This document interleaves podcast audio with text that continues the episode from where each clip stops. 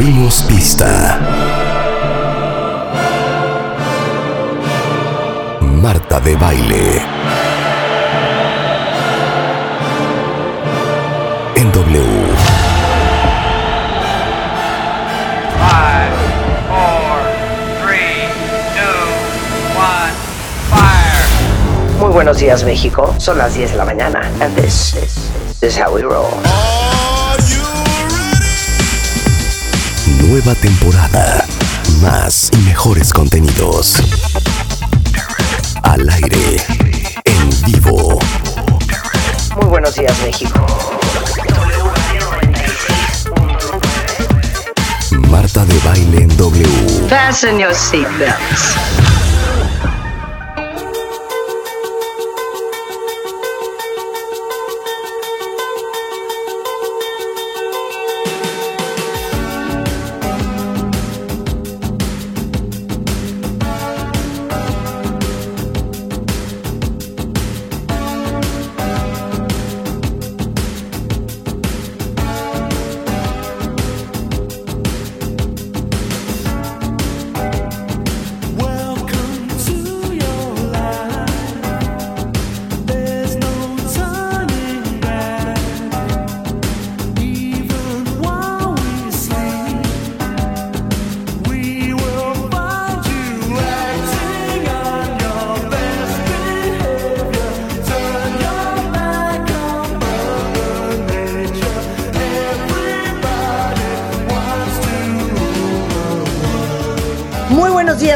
Esto es W Radio 96.9. En vivo con ustedes a partir de este momento y hasta la una en punto de la tarde. Híjole, a ver, es algo de lo que tenemos que hablar el día de hoy porque, como todos ustedes saben, cuentavientes, mañana es la coronación del rey Carlos III de Inglaterra y Camila, la reina consorte. Y, obviamente, porque el momento lo merece, tenemos esta mañana a Nicolás Alvarado, que como ustedes saben es un extraordinario escritor, comunicador, promotor cultural, eh, autor de los libros con M de México, La Ley de Lavoisier, así como de las obras de teatro Cena de Reyes, el productor general de la Compañía de Teatro de Babel, en fin, un hombre muy respetado y que tiene la autoridad moral para hablar de lo que va a suceder mañana, que después de llevar, híjole, ¿cuántos años esperando a que su mamá se muera y volverse rey? Ni modo, hay que decirlo así, Nicolás. Bueno, no, oye, yo creo que sí quería el, el rey Carlos III a su mamá, se veía muy agobiado cuando murió, pero pues sí, agarra nueva chamba a los 74 años. Es El más viejo. No, pero a ver, a ver, estamos de acuerdo que por más que adores a tu mamá, no es que a lo mejor quieres que se muera, pero sí en sus noches de insomnio ha de haber dicho, híjole, debiese, debiese, viese abdicar, viese ya pasarme la estafeta, hombre. Más, más temprano. Yo creo que tiene todo que ver con quién era su mamá. Sí creo que haya tenido esa idea el, el rey Carlos cuando era príncipe, pero no porque fuera una mamá genérica, sino por quién era Isabel II. Es decir, el rey Carlos es una persona que tiene opiniones políticas propias, que tiene una idea de mundo. El rey Carlos es un ambientalista, es alguien que es profundamente conservador en términos arquitectónicos y estéticos y que ha combatido de manera muy importante la arquitectura moderna. Es alguien que cree, digamos, en el concierto de las naciones, que cree en la diplomacia activa, es alguien que tiene una visión bucólica de la vida privada y que le gustaría regresar a tiempos más simples, eso hace sentido con su ambientalismo, es decir, es alguien que tiene opiniones políticas reales y que querría ser, digamos, creo, hubiera querido ser un jefe de Estado más proactivo y tener una participación más importante en las decisiones políticas junto con el primer ministro, eh, los sucesivos primeros ministros como jefes de gobierno. Bueno, la reina Isabel II no era eso. La reina Isabel II era alguien que era muy consciente de encarnar una institución y que se esforzaba por no tener opiniones políticas y por no representar una idea de mundo más allá de la corona británica. Es decir, ella encarnaba un ideal, encarnaba una aspiración nacional. No sé si lo he dicho aquí, pero seguro lo he dicho en otro lado. El Reino Unido no tiene constitución. Entonces no hay unos sentimientos de la nación, no hay una carta, más allá de que no hay un corpus este, de, le- de leyes básicas, no hay, no hay un- un- una declaración de principios de la nación, no hay un documento que encarne el espíritu de la nación. La monarquía encarna un poco ese espíritu. Y la reina Isabel supo muy bien encarnar ese espíritu de la nación, buscando no opinar, no polemizar, no ser controversial y no meterse en política pública, salvo en ocasiones excepcionalísimas. El rey Carlos era alguien que sí se quería meter en política pública. Entonces yo creo que lo que quería era hacer una chamba más proactiva y eso es lo que le frustraba. Ahora, yo ya, Ya. no lo veo Y nada ahí. más quiero hacer un paréntesis porque era de, de lo, de lo más impresionante que decía la reina Isabel, que lo más difícil es que no se te note lo que en verdad piensas. Sí, totalmente. No creo que la reina haya sido una mujer con opiniones políticas muy acendradas. Es decir, Sí. Creo que era alguien vagamente demócrata y vagamente patriótica, pero no creo tampoco que se le hayan así cosido las habas para hablar de Sí, política sí, por fiscal. opinar, claro, por opinar. A él sí. Ahora, el problema es que le llega ya tan viejo, o sea, a los 74 años, y en un momento tan crítico para el Reino Unido, y yo creo que ya tan desgastado él, que tampoco parece ser un rey que vaya a ser muy activo políticamente. Lleva ocho meses reinando y lo que hemos visto es poco. Ocho meses en donde ha habido una crisis del costo de vida, una crisis del sistema de salud, eh, partidos políticos muy emproblemados. Hoy hay elecciones en el Reino Unido, les están dando una paliza al Partido Conservador, al Partido Gobernante, y yo no veo pues, muy activo al rey Carlos opinando. Es decir, sí creo que será un reinado sereno el suyo, una continuidad del reinado de su madre, y bueno, pues voy a ser cruel, pero lo tengo que decir, va a ser un reinado cortito. O sea, a nadie de 74 años le quedan décadas y décadas y décadas para transformar una institución. Pues en, en, en 20 años probablemente tengamos otro rey. Creo que eso va a marcar de manera muy importante también este reinado. Sí, sí, 100%. Es cierto, porque, a ver, el reinado más largo sí fue el de la reina Isabel, que fueron que 70, 70 años, ¿no? 70, 70 años, eh, había, acababa de ser el jubileo de la reina, recordarás Marta, hace dos o tres años fue el jubileo de la Sí. reina, que por cierto también costó un ojo de la cara y también sirvió para generar un sentimiento de unidad nacional. Entonces sí, 70 años se echó la reina, digo, era como el PRI, la reina Isabel así se las gastó. Ahora, otra cosa muy curiosa de lo que va a suceder mañana es que Camila, a pesar de haber sido divorciada, a pesar del escándalo en el cual llega la vida de Prince Charles, va a ser conocida como la reina consorte. Ahora, dame la diferencia, porque el esposo de la reina Isabel, Nicolás, era, eh, era príncipe, no era rey. ¿Por qué ella no es princesa y sí es reina? Pues a ver, échate ese trompo a la uña. Porque la monarquía es una institución misógina, me temo.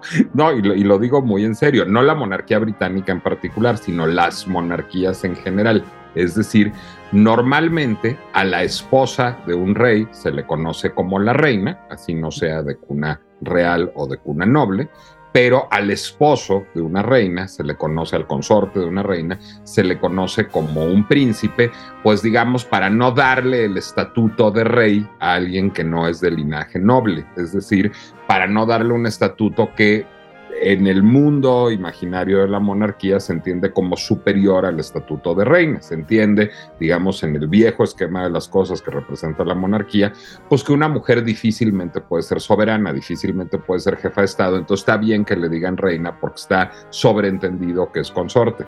En cambio, decirle a un hombre consorte que es un rey, pues sería darle el mismo rango de un monarca soberano y eso no se puede. Ese es uno de los tantísimos anacronismos de la monarquía, o sea, eso es lo que hace que pues todo sea un poco, casi diré como de chunga. Leía yo en el Spectator, un periódico británico, una que es bastante monárquico, un texto que, digo, movía humor involuntario, porque era el texto sobre la cuchara con la que van a ungir al rey Carlos, este, con aceite de oliva traído de los olivos de Jerusalén.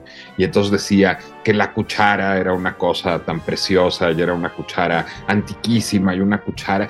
Yo decía, bueno, este, con perdones, pero qué mamada estar de- de- de- dedicando párrafos y párrafos y párrafos a una cuchara. Digo, este, aquí hay unas muy bonitas en mi casa y en la casa de ustedes hay ver unas más elegantes, pero no sé si amerita una columna periodística, una cuchara por, por plateada y, este, y enjollada que esté. Es un poco es el universo de la coronación, ¿eh? Claro. Oye, y dime una cosa. A diferencia de la reina Isabel, que un gran porcentaje de los británicos amaba y veneraba, ¿con qué nivel de popularidad sube al trono Carlos y con qué niveles de popularidad sube al trono Camila? Porque lo primero que vimos de él, y yo no sé si ustedes se acuerdan, cuenta bien, Nicolás, fue furioso porque una pluma de tinta china, una pluma fuente, le había manchado el dedo y haciendo un escándalo enfrente de la cámara, Camila con cara de, híjole, ¿puedes disimular, por favor? Y el hecho de que invitaron a muchísimos artistas, así como lo hacía la reina en sus jubileos, a cantar y a ser parte de esta ceremonia de coronación de mañana, y muchos dijeron que no, gracias. Bueno, sobre todo, pues el artista más cercano a Diana de Gales, Elton John. Elton John dijo que estaba muy ocupado en ese particular momento. También declinaron, por ejemplo, las Spice Girls que se han vuelto a reunir para ciertas ocasiones importantes. Eh, por ejemplo, los Juegos Olímpicos, las Spice Girls que llevan muchos años sin cantar juntos se volvieron a reunir eh, y no fue el caso. Sin embargo, el rey Carlos es un rey popular. A ver, va a haber un concierto el sábado, va a ser un concierto con grandes estrellas, va a estar Take That, este, que es esta boy band muy famosa de principios del siglo XXI, finales del siglo XX, de donde surgió Robbie Williams, de donde surgió Gary Barlow, va a estar Andrea Bocelli, va a estar Lionel Richie, va a estar Katy Perry, es decir, no va a ser un espectáculo menor. Pero, eh, digamos, lo cierto es que estas estrellas no van a estar, a pesar de que el 55% de los británicos aprueba al rey Carlos, que es altísimo comparado con sus peores momentos. Y eh, muy hábilmente, digamos, este, Rebeca y Karime me pasaron ahí una información que yo no conocía, pero qué buena investigación hacen, de que Camila está en el lugar número 8 de popularidad entre la familia real británica. Lo que es interesante es saber quién está en el lugar 12, Harry y Meghan. Y yo creo que ese es un factor muy importante. Es decir, una de las escasas funciones de la monarquía británica a estas alturas, pues es ser la telenovela.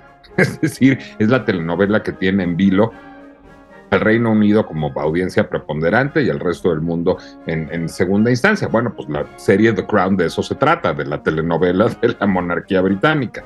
Bueno, en ese sentido de la telenovela, pues el Reino Unido ya tiene una villana, o sea, ya la Itatí Cantoral, digamos, de, la familia real británica ya apareció y es Meghan. En este momento, eh, creo que el príncipe Harry y su esposa Meghan Markle lo han hecho tan absolutamente mal, o sea, han hecho un cuestionamiento tan tonto, frívolo, superficial, hipermediático a la institución monárquica británica, que pues sí, o, o sea, ya hasta los republicanos, hasta los que estamos en contra de la monarquía, nos parece que son verdaderamente impresentables. Eso es la mejor noticia posible para la reina Camila. Es decir, deja de ser la villana de la historia automáticamente y se vuelve un paradigma de institucionalidad que hasta le puede hacer a su marido cara de por favor no te pongas mal porque te manchó la mano la pluma. Es decir, ella está en un mucho mejor momento que hace 10 años a partir de paciencia y de una estrategia de relaciones públicas que yo creo que fue muy solvente a lo largo de los años.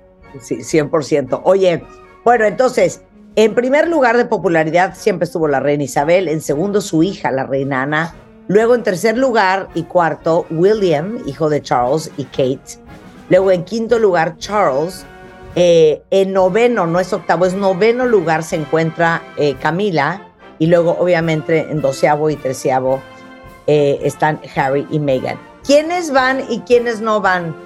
Y explícales a todos por qué es tan importante.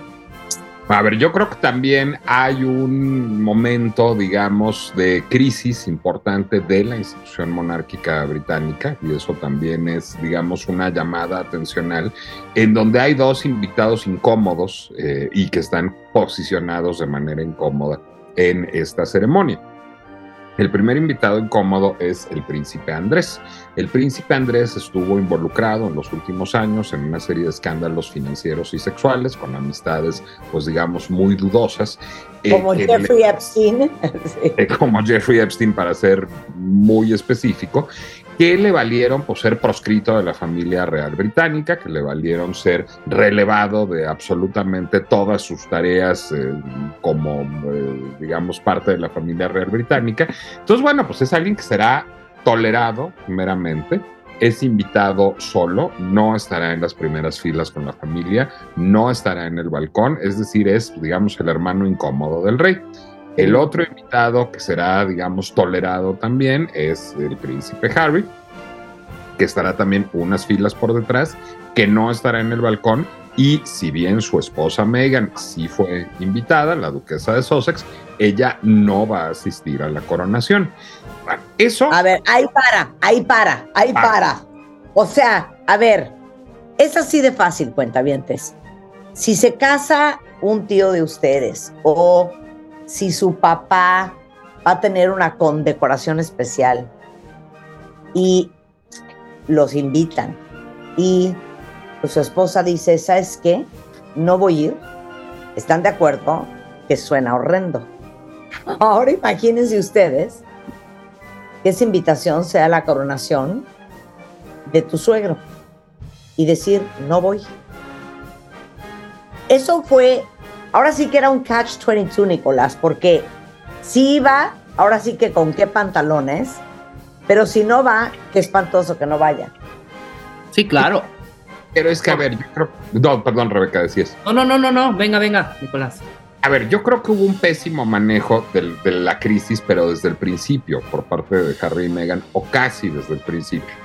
Ellos dicen queremos ser relevados de nuestras tareas como miembros de esta familia y a cambio de esto ya no vamos a usufructar financieramente de esta familia y nos vamos a ir a Estados Unidos a hacer nuestra propia vida porque tenemos problemitas. ¿Todo bien? Después de eso sacan una serie televisiva en Netflix un poco larga, digo, seis capítulos eran demasiados para contar la historia, pero la serie no está mal, en donde hacen cuestionamientos muy puntuales y muy bien formulados a ciertas políticas de la familia real británica. Es decir, está mal que utilicen la figura de uno de sus miembros para salvar, para sacrificarla, digamos, ante los medios de comunicación y salvar la figura de otro. Toda su relación con la prensa está mal. Está mal que no eh, tengan un discurso de diversidad étnica cuando el Reino Unido es una nación pluriétnica y cuando el componente extranjero y el componente de otros orígenes étnicos es tan importante en el Reino Unido en este momento, hubieran podido capitalizar la figura de Meghan como alguien que no es de raza caucásica y que no es de nacionalidad británica para mandar ese mensaje. Y uno veía esa serie, yo me la eché toda, este, no siendo un monárquico, y dije, caray, esta institución que es absurda y obsoleta, porque lo es, podría tener alguna relevancia, digamos, como encarnación del Estado británico y transmitir otros valores si le hicieran caso a estos dos. Y hasta iba todo bien, hasta que salió el libro.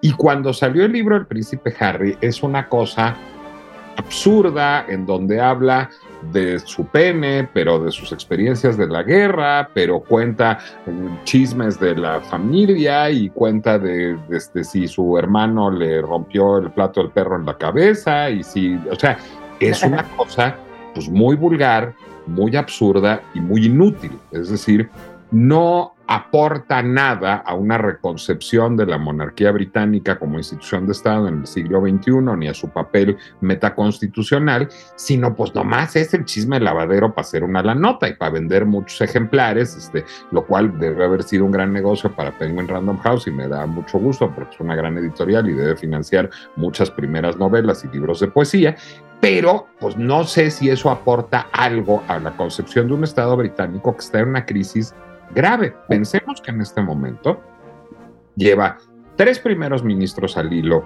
el Reino Unido, una que duró 50 días a partir de una propuesta de reforma fiscal absoluta y totalmente improcedente, en medio de una crisis económica grave, de una crisis del estado de bienestar grave, con el Brexit que los tiene pues digamos, muy afectados económica y políticamente, muy aislados, con un Commonwealth que se está resquebrajando, con países que están queriendo salir, digamos, de este pacto este, supranacional que era lo que quedaba del imperio británico. Entonces, pues sí, es un poco, o sea, el, el rol de Harry y de Meghan abarata terriblemente lo que está sucediendo. Entonces, lo que es muy preocupante es que es bastante peor que, que- que- que- si la tía Juana no quiere venir a nuestra boda, porque si la tía Juana no quiere venir a nuestra boda, pues van a hablar muy feo de nosotros los vecinos y, este, y se van a vivorear muy cabrón a la tía Juana, todas las primas. Pero no va a pasar nada más que eso. Es decir, la tía Juana, pues es fundamentalmente irrelevante en la identidad nacional. Eh, la duquesa de Sussex no es irrelevante en la identidad nacional porque acusa una institución probablemente emproblemada que debe ser la encarnación de un Estado nacional en un momento en que el gobierno y la economía están profundamente lesionados. Entonces, pues está, eh, eh, está más rudo que que no vaya la tía. Ahora, entre paréntesis, en términos familiares, pues sí, sí está muy rudo que no vaya la nuera. Es decir, sí, sí da como este palimento para el cotilleo, sí. Quiero, quiero profesar mi amor a Nicolás Alvarado de manera pública y abierta en este día tan especial. Me Oye, a claro. hacer una crónica de las bodas de tus tías. Pero, exacto, pero te digo una cosa, como que no sé bien cuál fue el pretexto que puso. Ninguno que yo sepa, ¿eh? A ver, otra no cosa. fue como que, es que, oye, no fue como que, es que hay un evento en el kinder de los niños. es que, a ver, empecemos. Todo mal. Los invitaron por mail. A ver, ¿cómo te invitan? Hay una invitación oficial. Oía yo, este. Ma- Marta de baile me ama porque soy muy diligente con mi tarea. Entonces me, Exacto, dedicado- él hace la tarea muy bien, cuenta bien. Me he dedicado toda la semana a oír podcasts británicos. Entonces ya no me acuerdo si oí esto en el del Guardian o en el del Economist, pero hay una invitación formal impresa. Bueno, impresa pero no formal, esto es importante. No es una invitación como las de antes con el, el lacrado y el Lacrados. lacrado, sino es una invitación que tiene una, una imagen de florecitas, una ilustración de florecitas en un tono, según narraban los cronistas del Guardian, muy bucólico, digamos, en donde en un tono informal se invita a la coronación.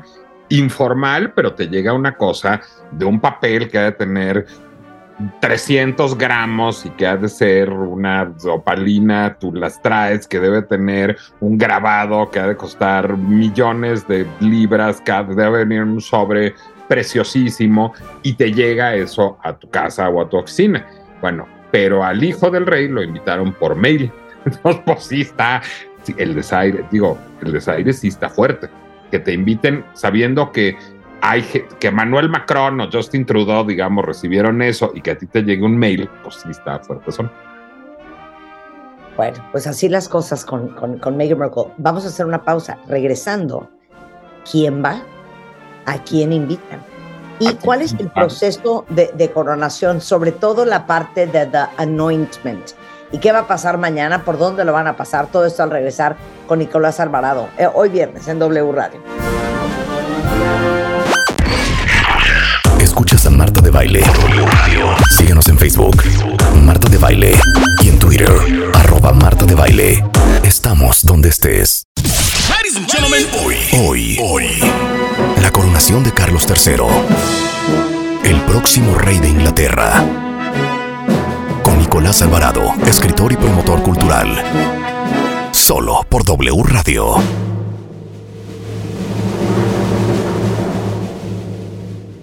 Estamos de regreso en W Radio, estamos con Nicolás Alvarado, que ya saben que yo amo y adoro por sobre todas las cosas, uno de los hombres más cultos que yo conozco, y un placer que hoy nos esté echando el cuento de el evento de la coronación de Carlos III, que va a ser el día de mañana.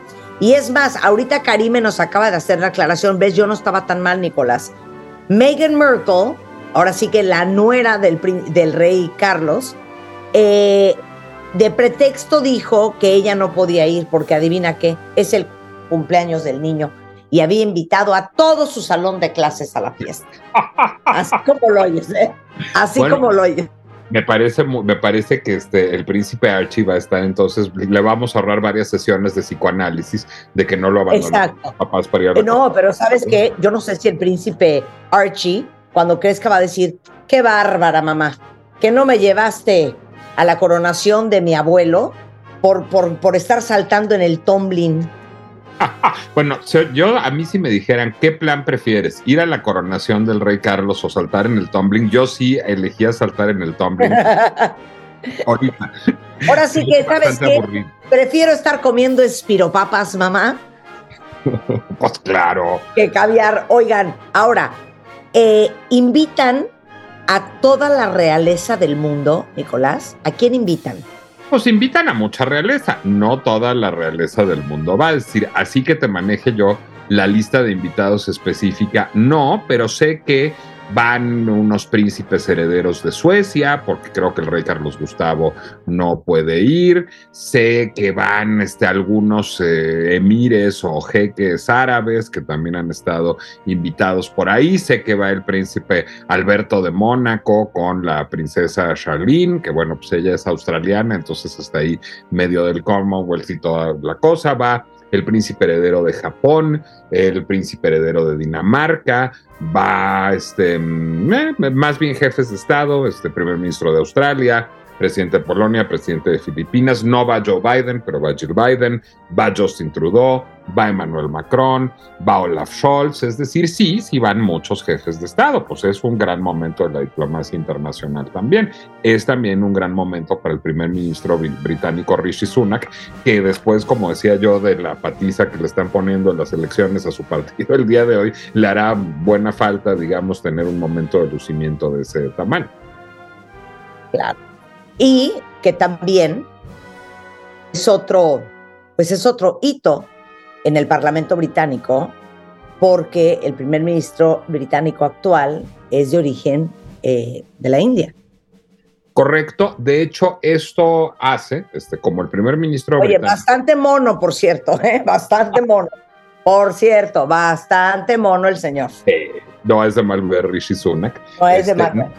No es de mal ver, pero además de no ser de mal ver, no es anglicano. Él no es Church of England como la mayoría de los británicos, sino él practica el hinduismo como la mayoría de los indios. Entonces, a partir de esto, no, hay un cambio al protocolo, porque sí son pequeños eh, señales sutiles, en donde normalmente a la hora de pronunciar su, su- el ritual de coronación, los parlamentos del ritual de coronación, el soberano tiene que decirse a defender of the faith, el defensor de la fe. The faith being la fe anglicana, por supuesto. Bueno, no va a decir en este caso el rey Carlos que es defender of the faith en reconocimiento a el carácter plurirreligioso de la nación de la que será jefe de Estado ahora. Y bueno, pues la encarnación más directa de esa plurirreligiosidad es este, el, el primer ministro Sunak. Es decir, evidentemente, pues ya no estamos ante una nación puramente anglicana. Ahora, lo que sí sería, digamos, deseable, que probablemente no va a pasar hasta donde sabemos, es que acusara la diversidad cultural que vive el Reino Unido.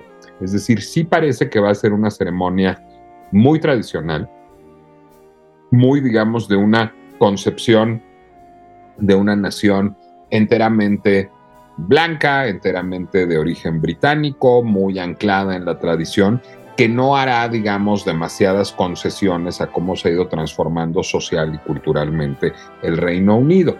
Eh, eso tiene una parte buena, la parte buena es da un ancla a la tradición, da un sentido de identidad nacional que es importante para el Reino Unido en este momento. Tiene también una parte mala, es pues notablemente poco inclusivo, poco sordo, eh, muy sordo a las, eh, reivindicaciones identitarias en un momento en que la nación está profundamente dividida en términos de clase y en términos culturales. Es, digamos, pues un gran desfile con grandes carrozas y grandes cucharas y grandes cetros, pero un poco ayuno de significado social real. No sé si esto sea lo más pertinente en un momento como el que pasa el Reino Unido ahora. Ahora, ¿quieren escuchar esto? Esto sí es una gran sorpresa para mí, Nicolás, yo no sé si para ti también. Pero la coronación va a ser el evento más caro de Inglaterra, o sea, más que los Juegos Olímpicos de Londres o que el último jubileo de la reina Isabel II. Eh, la facturación de la coronación va a costar 115 millones de euros. Ahora, que cada quien haga con su dinero lo que quiere. Nada más que aquí el pequeño plot twist es que estos 115 millones de euros vienen de dinero público. Son los ingleses quienes pagan esta coronación. A ver, ahí hay un problema más grave aún. Este, Cada quien tiene con su dinero lo que quiere y probablemente el, pueblo británico debe estar este, contento con que se haga la coronación a ese costo. Pensemos que el rey tiene el 55% de aprobación, es altísimo. Entonces, no, no creo que haya mucha polémica ahí. ¿Cuál es el problema real? Marta de Baile tiene la cifra de 115 millones de euros que debe haber sacado de algún medio muy respetado.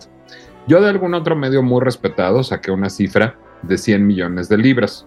Ajá. Pero esas cifras que tenemos Marta de Baile y yo son puramente especulativas. No hay, o sea, está calculado a partir de ejercicios periodísticos cuánto cuesta la coronación y hace sentido, 115 millones de euros y 100 millones de libras son más o menos lo mismo. El asunto es, no hay una manera de saber de facto cuánto cuesta la coronación porque la corona británica no está sujeta a transparentar sus finanzas. Es decir, se le da un presupuesto, pero ese presupuesto no es sujeto de rendición de cuentas. Déjenme poner un ejemplo para hablar de algo que está muy de moda ahora en nuestro país. Ahora en nuestro país está muy de moda este, el debate sobre el INAI, el Instituto Nacional de Acceso a la Información. ¿Por qué? Porque el presidente no quiere que siga existiendo el INAI y tiene bloqueado su funcionamiento en el Senado. Y el INAI es una institución que sirve para transparentar todo lo que hace el sector público. Si yo quiero saber que se gastan nuestros impuestos. eh, sí, si yo quiero saber en cuánto cuesta el papel de baño en la Secretaría de Hacienda o cuánto cuestan este, los ground supports en la Secretaría de Cultura, pues yo voy y le pregunto al INAI y el INAI obliga a estas instancias a decirme.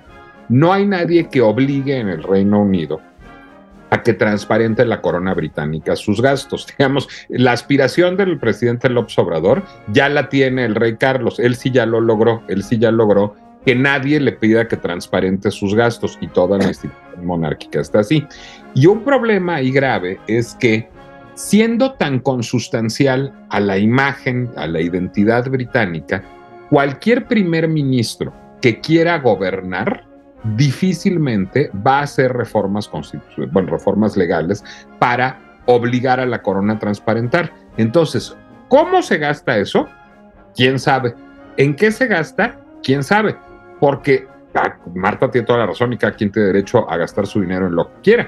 Nada más que si yo quiero gastar mi dinero en una coronación, como súbdito del Y, y dinero ajeno, y dinero ajeno. y dinero ajeno, pues sí estaría bueno que alguien me dijera cómo se está gastando, que lo pudiera yo preguntar. No se puede, es un problema de esa institución. muy, muy emproblemado. Oye, algo de, de lo que, de lo que vale la pena platicarle a los cuentavientes es que eh, después de todo el, programa que empieza a las 6 de la mañana, se abren los espacios para que la gente pueda ver pasar a la realeza y luego 7.15 se forman en Westminster, en la abadía. Este, después empieza a las 10.20 la procesión del rey. Ya adentro de la abadía de Westminster, la ceremonia tiene ciertas etapas.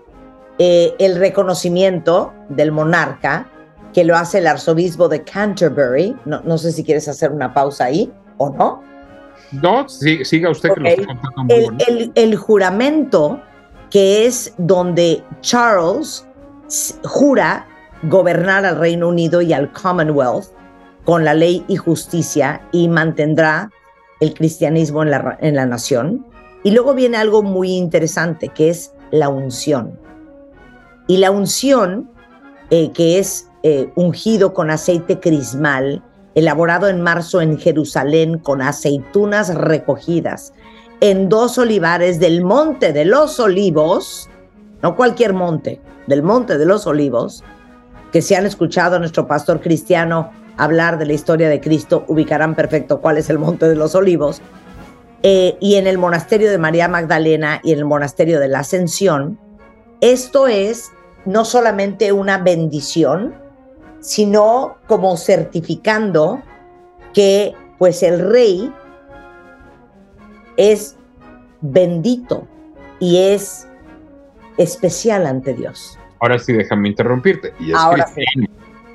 Es decir, porque otra vez ahí está, si quieres, el primer tone deafness de la ecuación. Pues. El Reino Unido ya no es una nación unánimemente cristiana. Y lo que, se está, lo que se está coronando es a un rey cristiano. O sea, si yo voy a traer aceite de oliva a Jerusalén del Monte de los Olivos, lo que estoy diciendo es, este rey es un rey cristiano.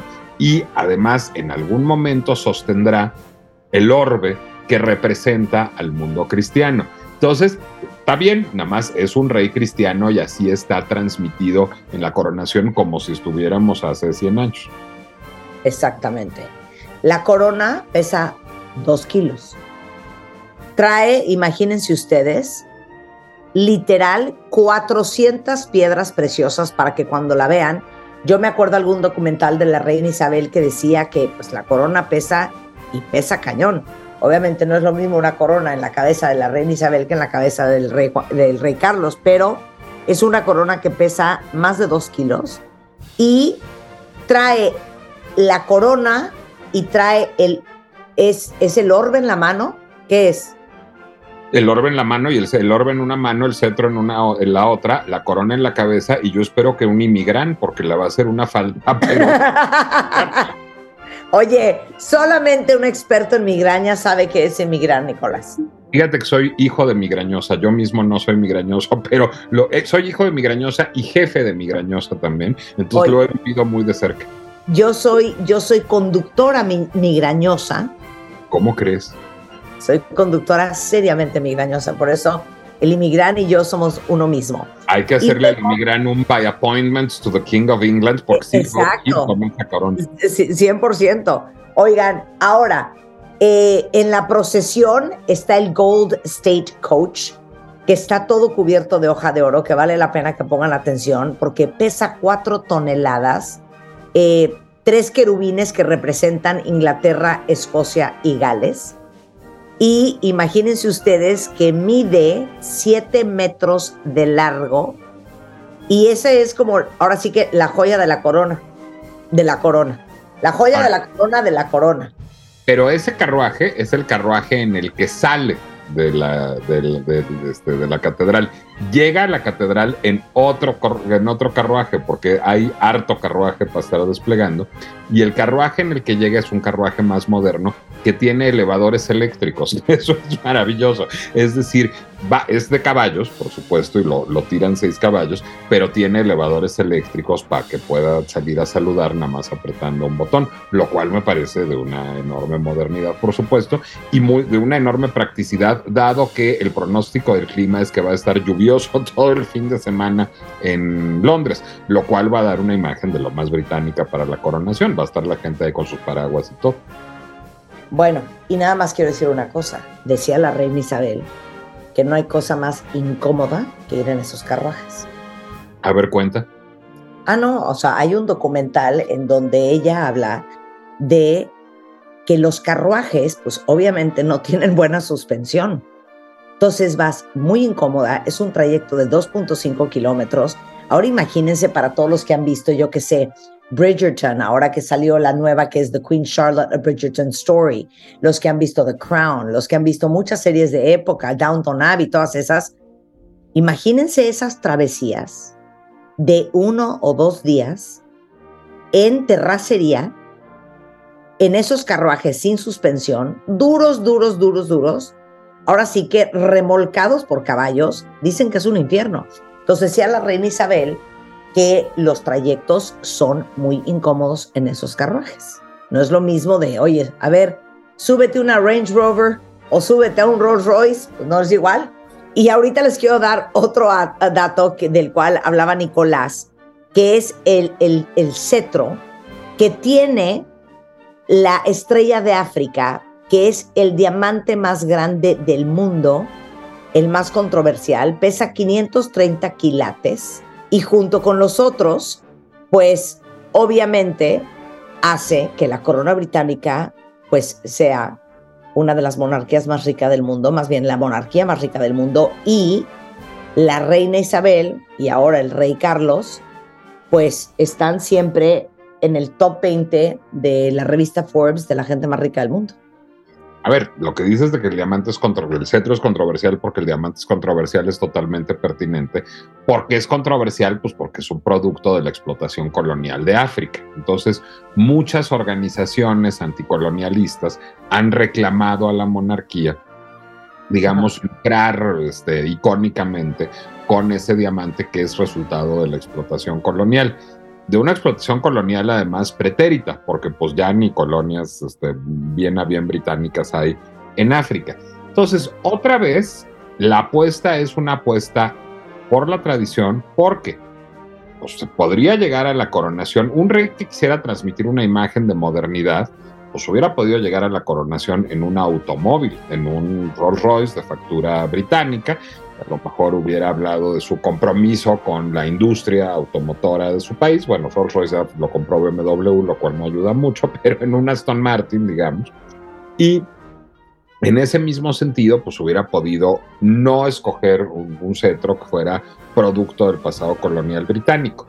La apuesta es por la tradición, la apuesta es por recordar, fuimos un gran imperio. Sigue un poco el Reino Unido en la nostalgia del gran imperio y no actualizándose a su función en, eh, digamos, el concierto global contemporáneo. Está bien, creo que tiene su, su lado bueno, su lado de unión identidad nacional, pero sí es un poco viejo y un poco obsoleto. En un contexto en que solo el 30% de aprobación, eh, el 30% de los jóvenes aprueba la monarquía, pues sí se ve un futuro un poco difícil para la monarquía británica. Claro, escuchen esto, el famoso Commonwealth, del cual hablaba Nicolás, que yo no sé, Nico, cuál es la traducción para Commonwealth. Yo creo que no hay. Déjame buscar, digo, Google ayuda a todo en esta vida, pero yo creo que no hay. Yo creo que decimos Commonwealth en español, ¿no, Marta? Sí, el, com- el Commonwealth.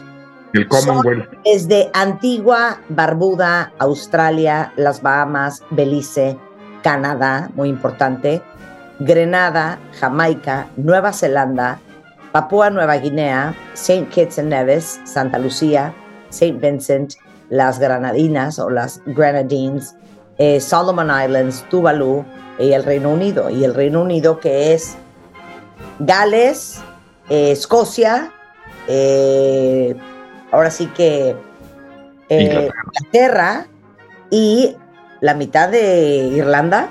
Y la mitad de Irlanda, y esto es la mancomunidad de naciones, así se dice Commonwealth. Ah, ¿ves? The Commonwealth, la mancomunidad de naciones. A ver, ¿vas a ver la, la coronación? No, tampoco tú sí. No creo que pueda tampoco. Pero bueno, veremos los clips después. A ver, está violentísimo porque después. los que quieran ver la coronación va a ser a las 4 de la mañana la coronación. Entonces, Claro. pues sí está un poco rudo este, poner el despertador para eso. Mira, no veo difícil que si nos despertamos, mi mujer y yo, por ahí de las 7, 7 y media, estemos onceando un rato en la tele, viendo en YouTube, en fast forward del asunto. Sí, es decir, tiene alguna dimensión de hito histórico. A mí creo que no lo dijimos al aire y me parece muy importante decirlo, Marta. Hay una cosa que me parece muy bonita de la coronación, que es que eh, la corona y el Estado británico fomentaron que al día siguiente se hagan street parties, que la gente saque las mesas a la calle y se ponga a comerse un steak and nail pie y una pinta de cerveza afuera con sus vecinos, con sus amigos. Esa idea me parece muy bonita. Es- esa idea me parece una idea que construye identidad nacional en un momento en que le hace mucha falta al Reino Unido. Entonces, es, si estuviera en Londres, me daría mucho gusto ir a una street party, pero así como ver la coronación, pues no, yo creo que me voy a echar la lectura del Guardian el lunes más. Para los que quieran, vamos a tuitear ahorita la liga para ver live stream en YouTube. A partir de, faltan 18 horas, dice en este momento. Entonces mañana podrán conectarse. Oye, pues si hay liga de live stream en YouTube, Rebeca, pues mejor la ve uno ya más rapidito a las 7, 8 de la mañana que amanezca en lugar de pararse a las 4 de la mañana. Claro. Como soy monárquico. ¿Dónde, Totalmente. te ven, ¿Dónde te ven, querido? ¿Dónde me ven? Yo trabajo allí en Latinus, este, todos los viernes estoy con Carlos Loret de Mola, este, peleándome con la inteligencia artificial. Este, es, es una batalla más fácil que las que da Carlos, diré, pero no deja de ser interesante. Y en el Heraldo de México escribo los miércoles y tengo mi podcast los viernes que se llama La pinche complejidad, querida Marta. Te queremos, Nicolás, te queremos. Muchas gracias. Les Gracias, mando Nico, te amamos. y besos, y gracias por invitarme. No, no, no, feliz de que hayas estado aquí. Nicolás Alvarado es Nicolás Alvarado Lector en Instagram, por si lo quieren seguir. Un beso, Nicolás. Gracias, un beso, un abrazo, chao. Oigan, Beauty Moms, déjenme decirles antes de ir a corte que ahora que viene el Día de las Madres, en themdshop.com, que ya saben que es mi plataforma de e-commerce, tenemos alegrías varias para todas nuestras Beauty Moms, cortesía de Marta de Baile Beauty Tech. Hasta el 11 de mayo tenemos de regalo muestras de Face the World Foundation y un Pencil Me and Lip Liner en color Rush Hour. Eh, tenemos también eh, Against All Odds Liquid Lipstick en el tono XO XO y una beauty bag divina. Eh, también tenemos de regalo Patent Pout Lip Gloss en tono Red Carpet y una cosmetiquera grande. Entonces entren a The MD Shop porque en sus compras siempre vienen regalos, cuentavientes. ¿Olvidaste tu ID de cuenta viente? Recupéralo en martadebaile.com y participa en todas nuestras alegrías. Hoy, hoy, clases de ópera.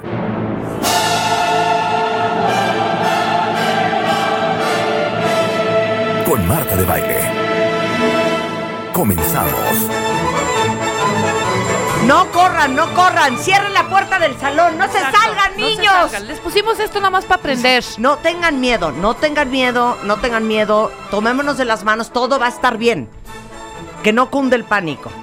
Sé que antes del corte, cuando dije clases de ópera, ustedes han de haber dicho, ¿neta?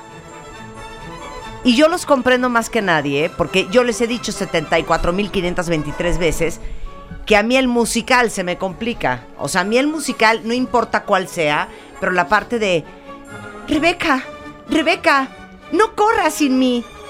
Tengo que correr porque sabes que Marta. Seguro que hay sol mañana. Mañana. Otra. John, John, it's impossible not to love you. It's okay, Catherine. You know that my love, my love will always be here. Bueno, la ópera es eso de principio a fin, Gerardo. Hola. bueno, Gerardo me hace cero, hija. Cero. Les voy a presentar a Gerardo, es nuestro maestro del día de hoy.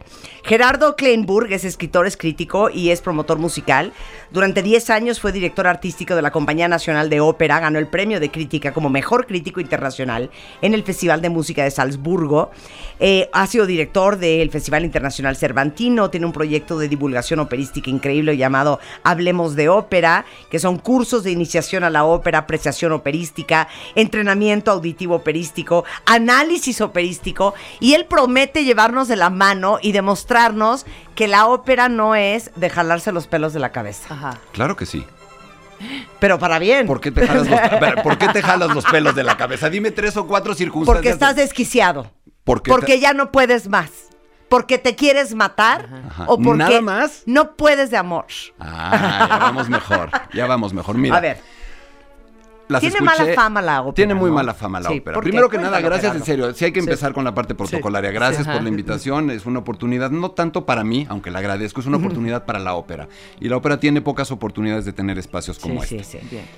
la mala fama de la ópera o la fama de la ópera está bien ganada, pero no por el género mismo. El género es una maravilla, es la neta sin cáscara. No hay más. Sí. No hay más. Ajá. El problema es que la gente que ha rodeado a la ópera, pues ha sido medio mamilita. Medio mamilita en el sentido de tratar de revestirla de un aura de complejidad, de se necesita ser muy culto, se necesita entender muchísimo. Y si, si tú llegas a este Olimpo en el que yo estoy de la ópera, a Te lo puedes mejor poner un tacuchi y ir al Lincoln Center. Exacto, que ya ni siquiera lo necesitas tampoco para ir allá, porque también hablaremos de cómo vestirse o no vestirse para la ópera. Pero la ópera no fue eso. La ópera empezó a hacer eso tiempo después de que empezó. La ópera era simplemente un esfuerzo de hacer teatro, por ejemplo. ¿Qué es la ópera? La ópera, ¿tú qué tipo de género crees que es? Musical. ¿No? No es musical. No es un Drama. Pero pues si cantan desde el principio hasta el fin, Mm, eso. tres horas consecutivas. La ópera no es un género musical. La ópera, además, es un invento. Es un grupo de tipos en No queremos año, dónde, 1580 y tantos, Florencia, eh, Giacomo May, Girolamo Miei, eh, Vincenzo Galilei, el papá de Galileo. El papá de Galileo es uno de los señores que inventó la ópera. ¿Pero qué estaban haciendo esos güeyes? Esos güeyes dijeron, eran renacentistas, eran florentinos y estaban súper obsesionados con el pasado. So- fueron los primeros retro, Sí. ¿no? La gran moda Sí, retro sí. fue la moda, la moda florentina renacentista. Y dijeron, nos encanta el teatro griego clásico, Eurípides, Sófocles, Aristófanes. ¿Cómo fregados harían esos güeyes el teatro? ¿Cómo lo hacían? No tenemos grabación, no tenemos DVD, no tenemos nada. Bueno, vamos a tratar de averiguarlo. Y en esa especie de averiguarlo, dijeron, inventaron. A nosotros se nos hace que los griegos declamaban de una manera tan exagerada que casi era cantar. Pero se lo sacaron de la manga. Y sí me imagino perfecto a los griegos hablando así. Pero a lo mejor es un De, disparate. ¡Oh, Zeus! ¡Oh, Medusa! y luego le contestaba un ¿No? grupo de Claro. señores y de señoras que eran el qué? El coro. el coro, y Ajá. te empiezas a dar cuenta que empieza a haber una relación. Sí, claro. Entonces los, los florentinos, estos cuates, dijeron, vamos a hacer unas pequeñas obras de teatro tratando de imitar a los griegos. Sí.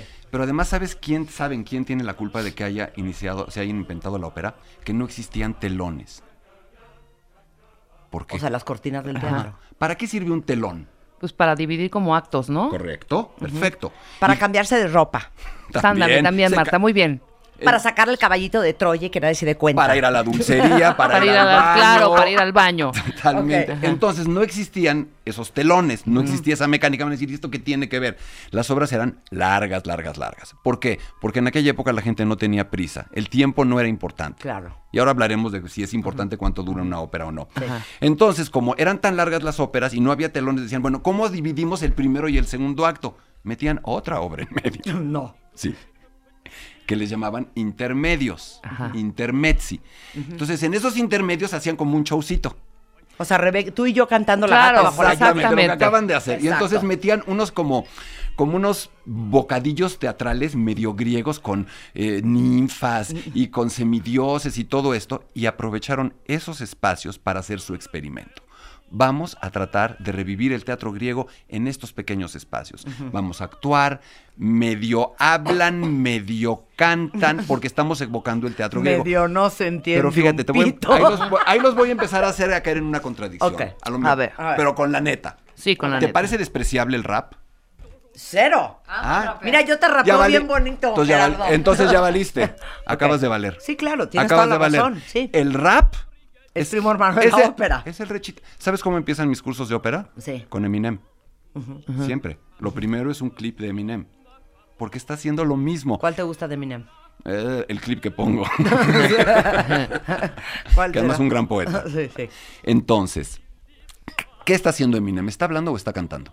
Hablando. Dijo, sí con un hablando, ritmo. Sí está hablando con ritmo. Hablando con un ritmito. Ayer como un estuve, poema. Ayer estuve en la FES de Cuautitlán Izcalli con una serie de chavos. Mi- en, en una cosa que le llamo mi curso o mi charla de primera sensibilización operística. Y les pongo Eminem y les pregunto esto. ¿Está hablando o está cantando? A ver, estoy no está hablando, fácil. estoy cantando. Es- Hacer a hip, hop, a hippie, a hippie to the hip, hip, hop. You don't stop. ¿Qué estás baby haciendo? to the bang, bang, boogie it up. Hablando Jump con ritmo. to the rhythm of the boogie to beat. Como hablando, cantando. Entonces, como- fíjate que los, los, los florentinos no estaban tan mensos. Porque cuando nosotros hablamos, estamos cantando. Di la frase que quieras. Bueno, todo el mundo dice que el chilango canta Que el chilango canta sin parar. sin parar. Sí, sí. Ajá. Ah, di una frase. Estoy Con un- tan triste, Ta tan tan tan tan, tan. tan, tan, tan, tan, tan, triste, Sigue. sí, Ta tan tan tan tan. que la verdad es que, ¿sabes qué? Que la quiero tomar clases de ópera con Gerardo. Na, na, Eso na, fue lo mejor. Lo que te quiero decir es, en tu habla está, es- está escondida Claro. la música. Tienes una melodía, Sí. tienes un ritmo, Sí. tienes silencios. Sí. Entonces, primer prejuicio contra la ópera. Nadie habla cantando, nadie dice te amo cantando. Mentira. Lo Claro que cantando. todo el tiempo. Tú llevas aquí miles de horas cantando.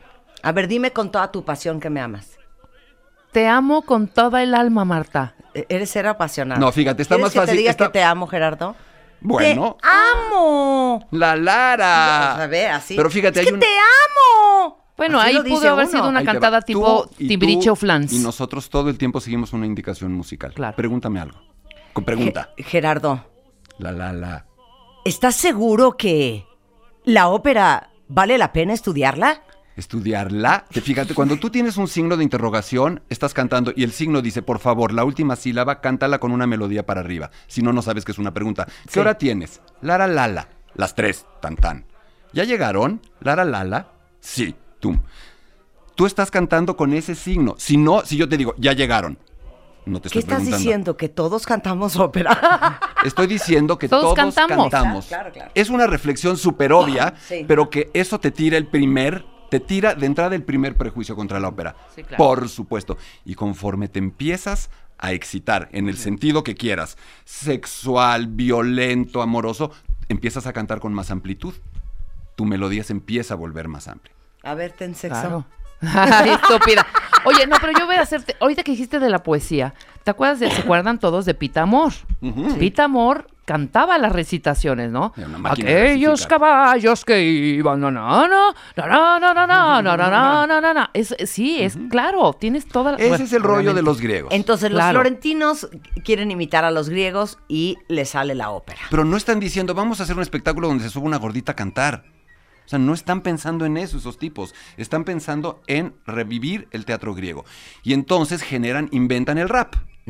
Empieza, inventan una cosa que se llama el recitativo. Un tipo que se llamaba Girolamo May empieza a invitar unos cuates y les dice, bueno, esto creo que era así, entonces lo hacemos asá. Y dicen, bueno, si de verdad va a ser medio cantado, Ajá. pues tal vez necesitemos a un músico para que escriba, ¿no?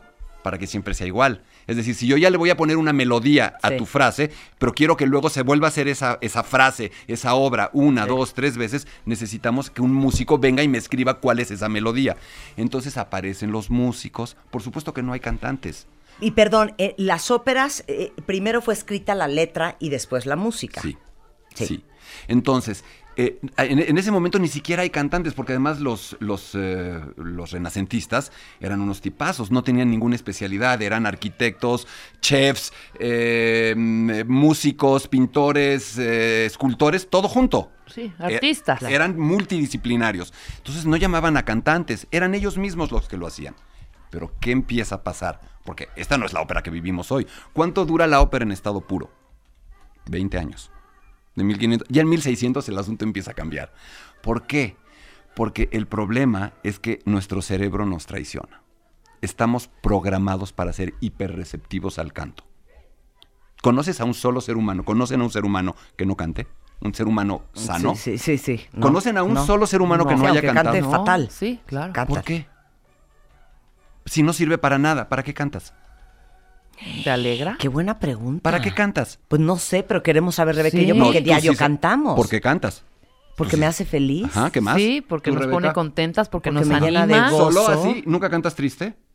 Sí, también. Porque ¿Y me conecta con mis ¿Cómo no? emociones. Tienes Ahí razón, está. conecta con Me siento tus como en la emociones. charla ayer con los chavos. o sea. pero está muy bien. O sea, te Claro. conecta con tus emociones. Entonces, ¿cuándo te cantaron a todas las personas que tú conoces, incluyendo a ti, cuándo te cantaron por primera vez? Ay, cuando era una bebé. ¿Por qué te cantan cuando eres bebé? Porque eh, la, la función de mesido junto con el, El ritmo vínculo, de la el vínculo, música Marta. regula todas las funciones neuronales del cerebro de un recién nacido. ¿Lo contesté muy bien? Luego- Quiero un aplauso. Quiero un Muy bien. aplauso. O sea, ¿Me da 10, profesor? churrazo. Le doy 10, profesor, pero hay una forma más sencilla de decirlo. Realmente somos hipersensibles para el canto. O sea, eso está demostrado neurológicamente. Te ponen, te ponen a alguien a cantar y te hacen una resonancia magnética activa y se te empiezan a encender cosas. Muy cañonas. Entonces, los eh, cuando empieza, perdón, la ópera, el público se empieza a dar cuenta de que siente rico cuando empieza a oír eso. Pero cuando de pronto es un poquito más cantado y menos hablado ese rap original, los pone. Em- Empiezan a sentir padre. ¿Cómo le hablas a un niño, a un bebé? ¿Le, can- le hablas grave o le hablas agudo? No, le hablas agudo, y le hablas y le hablas gravísimo. Hola, nene. ¿Cómo estás, mi amor? ¿Pero por qué? Como imbécil. Fíjate, ahí está el secreto de que te gusten los agudos y de que te guste el do de pecho. Eso ya lo traes desde que naciste. Tienes una hipersensibilidad para el registro agudo. Respondes mucho más rápido. Entonces, esos cuates, los, los florentinos, que no sabían, no tenían ni idea de todo esto, empiezan a darse cuenta de que cuando la ópera es un poquito más cantada, les gusta, les pone. Y entonces la ópera empieza a evolucionar a ser un poco menos rap y más canción. Ok. Y para esto surge algo que además Con este estudio de mercado. ¿qué con es este estudio. Sí, Pero además surge algo. No existían los teatros. La ópera se hacía en salones y todo esto. Hasta 1637, más o menos, en Venecia, aparecen los teatros. Y todo esto lo vas a relacionar con lo que pasa hoy con la ópera. Cuando tú vas al teatro, ¿qué necesitas para entrar? Un, ¿Un ticket. boleto? Un boleto. ¿Qué es un boleto? Un papel. ¿Pero qué implica? Una oportunidad. Sí, pero tú, ¿qué, qué haces para tener un boleto? Pagas. Y si tú pagas, de alguna manera, estás comprando el derecho de opinar. Sí. Sí. Un boleto es el derecho de entrar y el derecho de opinar. ¿Estarías de acuerdo? Sí. Sí. Entonces la gente entra a esos primeros teatros de ópera, paga ya, un- empieza a pagar un boleto y dice, sí, güey, está padre tu show, este Sí. retro griego, pero ¿por qué no un poquito más cantado, un poquito más espectacular, con emociones un poco más fuertes? Sí, la ninfa y el dios y el semidios y el fauno, pero... Sí, ¿y queremos yo? drama. Queremos, Queremos tragedia. Queremos- Queremos vestuario. Totalmente, exacto. Y entonces el público empieza a meterse, a met- a meter su cuchara y empieza a decirle a los empresarios, oigan, queremos esto más espectacular, queremos que canten Échele más". ganas al vestido de Por Isolda, favor, de oye, veras. pague un boleto. Tras de que me sacaron de mi Y ahí casa. empieza la ópera a volverse cantada y más cantada y más cantada y más cantada. Entonces la historia de la ópera, y eso lo, lo doy en mis cursos, es un pequeño péndulo. ¿Qué tanto te vas a lo original? ¿Qué tanto te vas a lo que después sucedió? ¿Qué tan cantada? ¿Qué tan medio rapeada? ¿Qué tanta continuidad dramática? ¿Qué tanto plomazo descalabrador donde no pasa nada? ¿Qué tanto gordita en el centro cantando 15 minutos? ¿Qué tanto una actriz, un actor comprometido de verdad con el papel? Fin, Y dime acabó. una cosa, tenemos, podemos poner dos óperas que se escuchen claramente que una es más cantada y otra es más rapeada. Sí, ¿vas a hacer una pausa para que lo pueda escoger? No, o- cero, ¿no? Así al hilo, así? en lo que tú estás Entonces, hablando, eh, pues entonces un multitasking. un rollito mientras, Pues si ¿no? quieren cantamos Rebeca y yo. La traviata. Mira, ¿No? a ver, nos La están, oyendo, nos están oyendo acá, ¿verdad? Sí, sí, sí. totalmente. productores de audio. Vamos track. a poner una ópera más rapeada, o sea, más hacia el, el origen de la ópera, y otra más cantada, eh, que es ya la ópera. Ah, no, bueno, eso está facilísimo. Entonces, mira, a ver, están por ahí, me están oyendo, ¿verdad? Sí. Pero no lo puedo, ah, yo lo puedo sacar desde Sí. aquí. También ah, tú. Pones no play y ya. Están los dos Tú Ah, pones play conectados, tanto ellos listo. como No tú. tengo problema, ya Ok, lo tengo. ajá. Vamos ¿Esto, a ver. ¿Esto qué es? Súbele. A ver. Vamos a ver Monteverdi, el padre de la ópera. Ok, a ver, ponle La play. coronación de Popea. Ok, pero ponle play.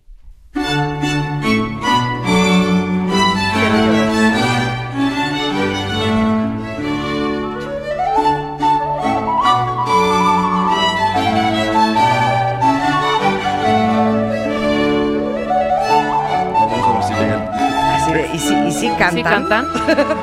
Una intro como las que se hacen ahora. Vamos a adelantar un poquito. A ver, sí, porque me estás dando el remix. A ver.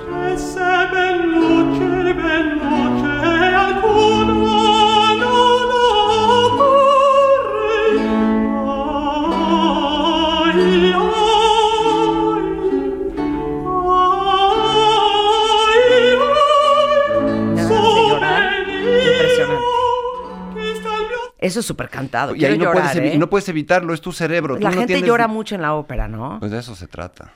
O sea, yo ahorita ya quiero llorar. Sí, ya te vi. No sé ni qué está diciendo Esto ya no es, esto ya no es el estilo más inicial operístico. Claro. Esto ya es un poquito Esto ya es súper cantado. Ajá. Ah, estás ahí un poquito en medio. Estás un poquito en medio. Déjame ver. si- Ahora vamos a ver Un qué rap. pasa.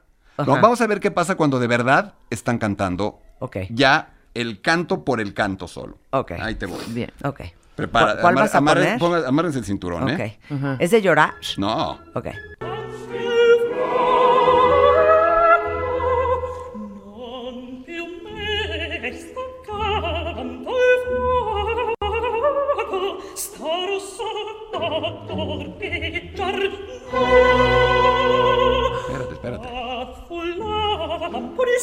Vamos a adelantarle un poquito, ¿les parece? Sí. A ver, tantito. Un poquito más.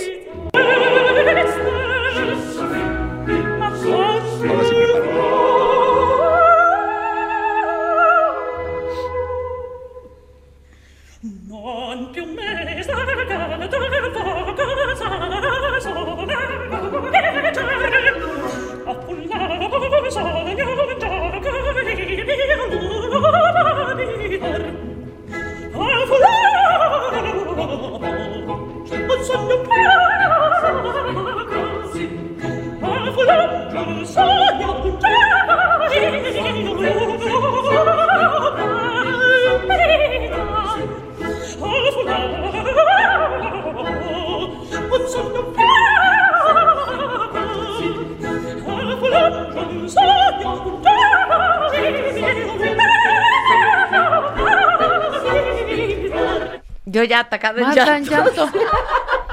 Es que sabes que Gerardo ¿Qué? no dormí también, eso se toma en consideración. No, no, no te hagas. ¿Sabes por qué me dan ganas de Vas llorar? a caer, van a caer. Me Sí, claro. impresiona el ser humano. O sea, no, no lo puedo creer. Qué Esto voz es de esta mujer, ¿eh? ¿Quién es esta mujer? Cecilia Cecilia Bartoli. Cecilia Bartoli. Cecilia Bartoli. Una mezzosoprano. A ver, clase. Híjole. ¿Viste- ¿Oíste esos, oyeron esos gorgoritos? Claro. Sí, esos Es gorgoritos. cuando les pregunten, cuando oigan esos gorgoritos y quieran lucirse con el de Sí, junto sí. o con la de junto, qué padre coloratura. Coloratura. Es que Chechilia es una coloratura. que Tiene yo nunca una he visto coloratura. cosa igual. Pero entonces ahí te estás dando cuenta en estos dos ejemplos que ¿Pero contraste. sigue viva esta mujer? Sí, claro. ¿Edad? Cuarenta y pocos. ¡Wow! Quiero llorar. Entonces, ahí tienes los dos ejemplos. Desde algo mucho más cercano al habla, buscando una expresividad más honda, más pura, más sincera, más simple, que es el origen de la ópera, hasta la pirotecnia. Ok. La pirotecnia total. ¿Toda la ópera es en italiano? ¿No? No. No, la ópera nace en italiano, pero hay ópera en cualquier lengua del mundo. Hay, ópera O sea, en español, en alemán, es alemán, en alemán. claro. Ahora, hay lenguas que se dejan cantar mejor que otras. Ajá. Porque además, esto de que no se entiende cuando cantan ópera, a ver, cuando tú escuchas una canción pop o cuando tú escuchas rock en otro idioma o en tu propio idioma, ¿le Grave. entiendes a la primera? C- ¿Cero? Sí, no, claro, Y aparte, claro, perdón, tienes razón. el pop se oye, la verdad, cuentaventes, acéptenlo, 1500 veces mejor en inglés que en español.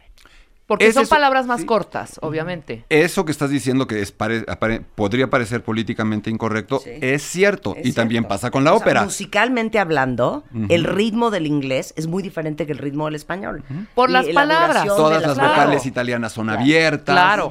Hay pocas consonantes juntas. No, en fin, va, hay idiomas que se dejan mucho mejor. Ok, que regresemos a nuestra clase. Sí, sentimos que estamos distrayendo al maestro. Venga. Podemos hacer una pausa. Sí, y buscamos Saquen el rap su para que nos- ¿Hay alguien más que llora junto conmigo? Estamos en clases de ópera con Gerardo Kleinburg y luego en otoño vamos a hacer un viaje a Nueva York con todos los cuentavientes al Lincoln Center. Claro que sí. Exactamente, ¿Cómo cómo que no. no? Hacemos una pausa y regresamos. No se vayan.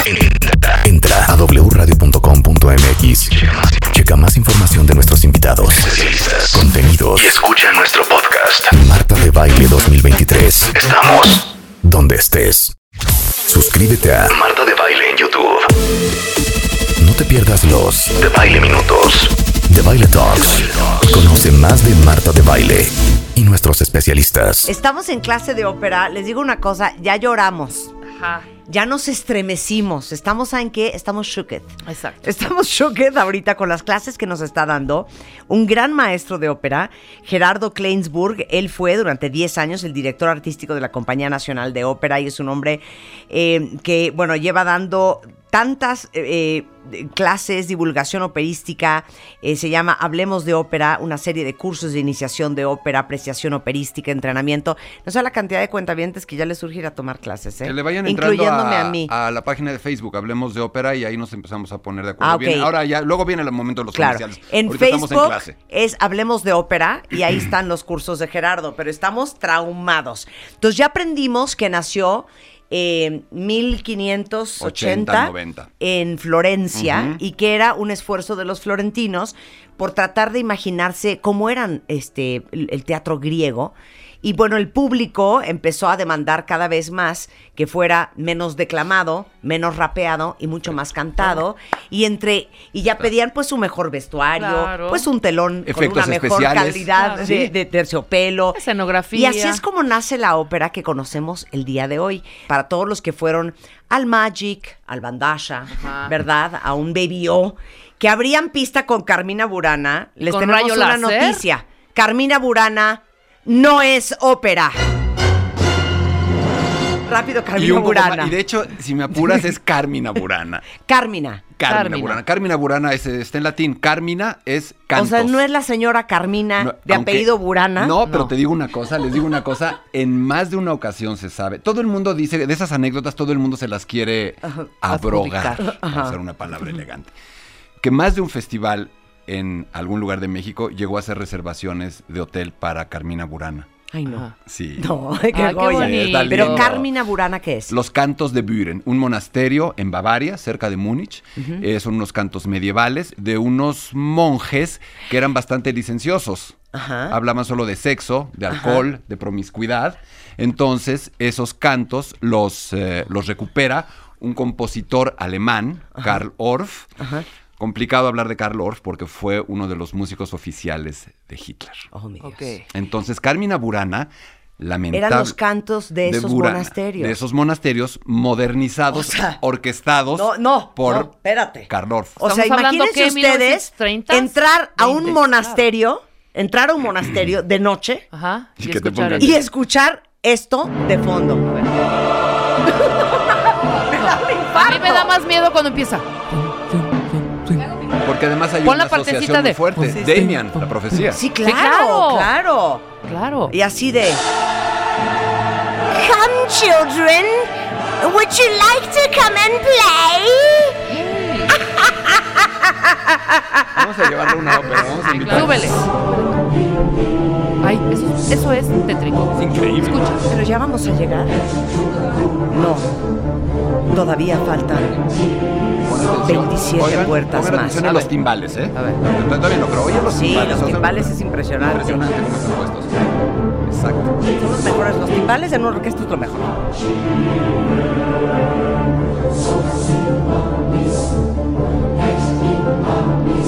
Clase de Es alemán. misa es esta?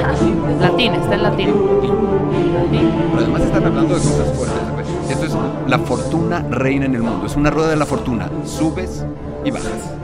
Subes y bajas. ¿De eso habla? Es lo que está diciendo. Fortuna imperatrix. No, cuando entran los timbales ya es donde te, ya es donde matan a la güera estúpida en la película. Tun,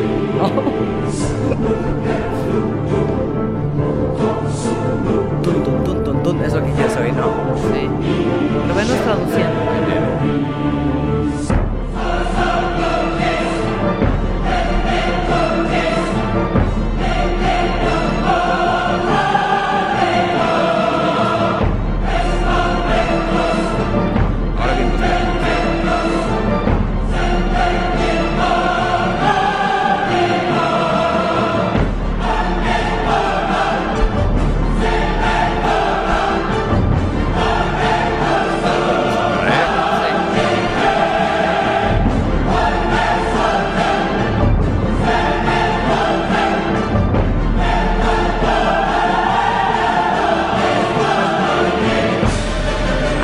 Ya se desangra.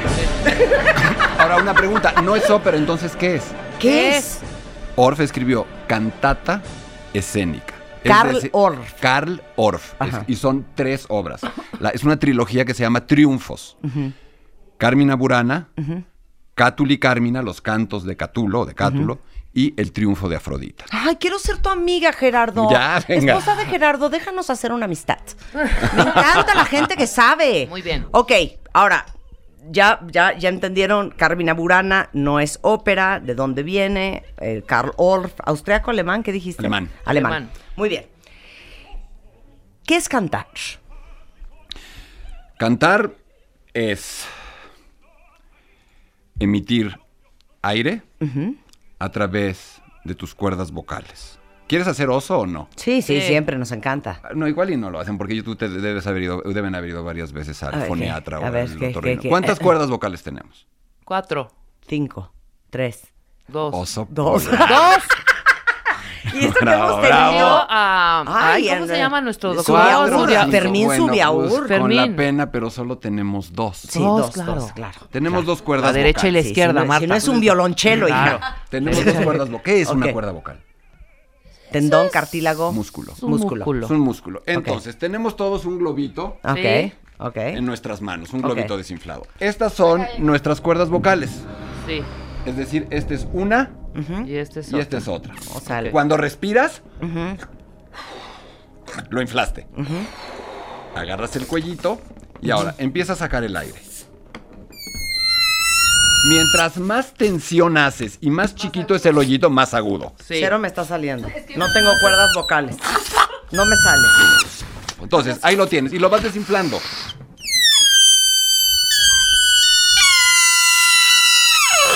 Muy bien. Felicidades a todos los que traen audífonos. Exactamente. Dejar sin Decimos tímpanos. en la torre ahorita. Entonces, lo que estás, esto es el proceso básico de cantar. Inflas tus pulmones, Ajá. Sí. tienes tu tráquea, Ajá. tienes tu órgano de fonación. No hay que hablar de garganta, es mucho mejor hablar aquí, sino, no por mamila, sino porque es más exacto. Sí. Tu órgano de fonación. Ok. Y entonces lo que empiezas a hacer es a controlar estas cuerdas vocales. ¿Qué tan agudo? Estiradito. ¿Qué tan grave? Va saliendo. ¿Cuándo haces más tensión? Cuando, Cuando agudo. estiras. Ajá, es más difícil. Sí. Sí. Cuando empiezas a relajar, se empieza a hacer más grande el hoyito. Y suena. ¿Qué pasa cuando pierdes el control? Gallos.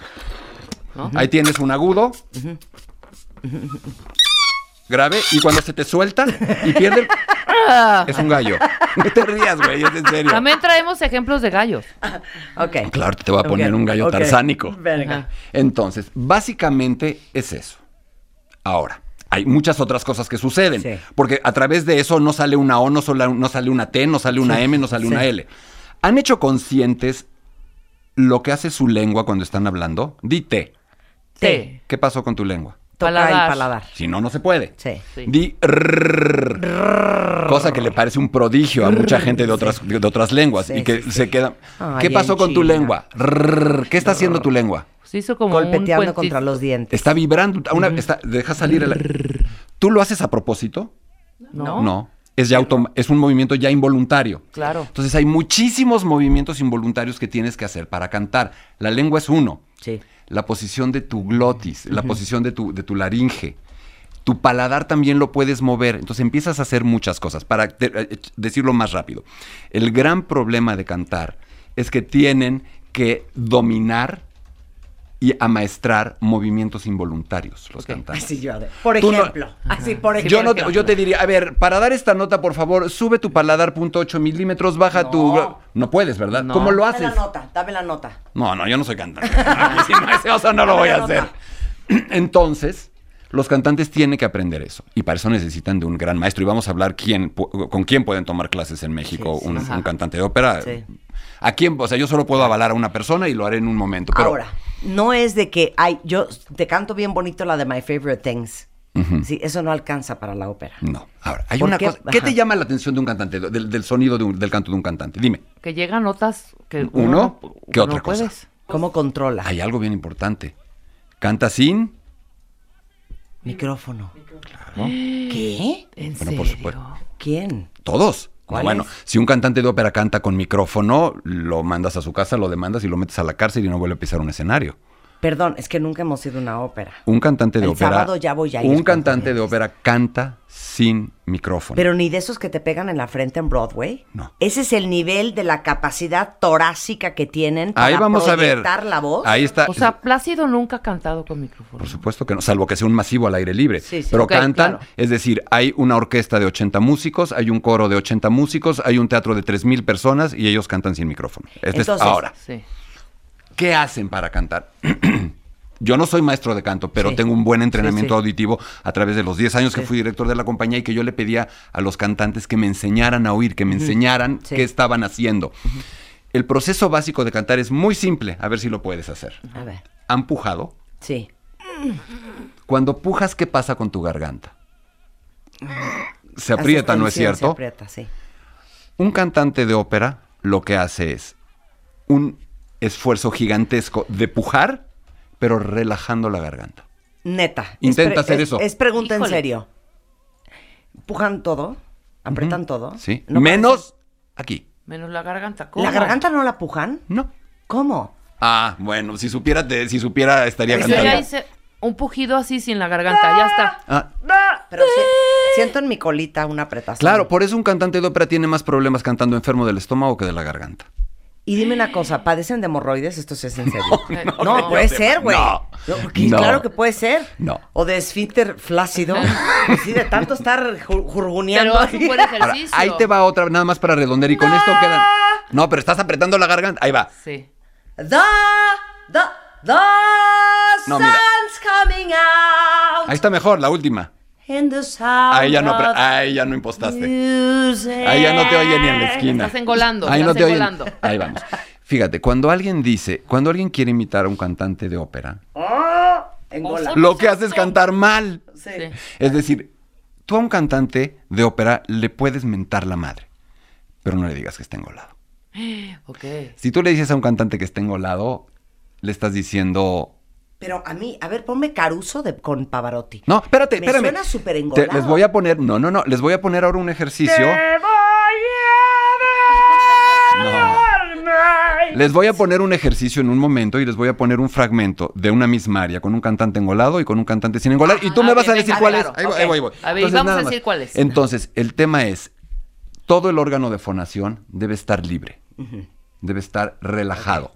Deben controlar toda una serie de movimientos involuntarios. ¿Por qué son gordos? Eran. Pues son gordos porque tragan. No. Pavarotti, gordo. ¿Has visto a yo? Plácido no Plácido tanto. Domingo no es gordo, pero es muy grande. Las cantantes de ópera, pues no Frida Kahlo, digo Carrera Frida Kahlo, no era- Frida era- Kahlo, digo. ¿cómo se llama? María, María Calas. Callas. Este Flaca. se, to- se tomó hasta una solitaria de la preocupación que tenía ella Pero de su María sobrepeso. Era flaca, flaca, flaca. Pero, pero Pero empezó pesando sufre- 105, claro, 110 kilos y bajó claro, era 50 gorda. kilos. ¿Carreras o carrera? De Carreras, José Carreras. Carreras, es No, delgado. Carreras es a de- ver, pues, flaco, es que era Carreras flaco. es delgado. hay muchísimas excepciones a lo que estamos pensando habitualmente. Es decir, hay muchísimos cantantes muy delgados que tuvieron voces gigantescas y que pudieron cantar de manera espectacular. Hoy por hoy es muy difícil, es mucho más difícil que permitan que un cantante gordo o gorda llegue al mayor estrellato. Sí, se da. ¿Por qué? Porque hoy tienes las transmisiones en cine, en vivo, desde el Met, desde Covent Garden. Hoy la ópera necesita o ha buscado tener muchísima mayor credibilidad Claro. tiene que ser, o sea, el público de hoy ya no puede aceptar esas convenciones. Claro. No hay ningún elemento, ninguno, para poder aseverar que se necesite tener un mayor o un menor peso. Hay gente que tiene un volumen gigantesco y es chiquita, flaquita. Hay gente gigantesca que tiene una voz delgada. No hay una regla. Ok, perfecto. Podemos hablar ahora. escuchar? A ver, eh, a- escuchemos engolado y no engolado. Tú lo tienes porque ya lo Sí, tienes sí, con el, con, el- con el, eh, el, eh, te voy a decir cuál. Va. Suéltala. Con io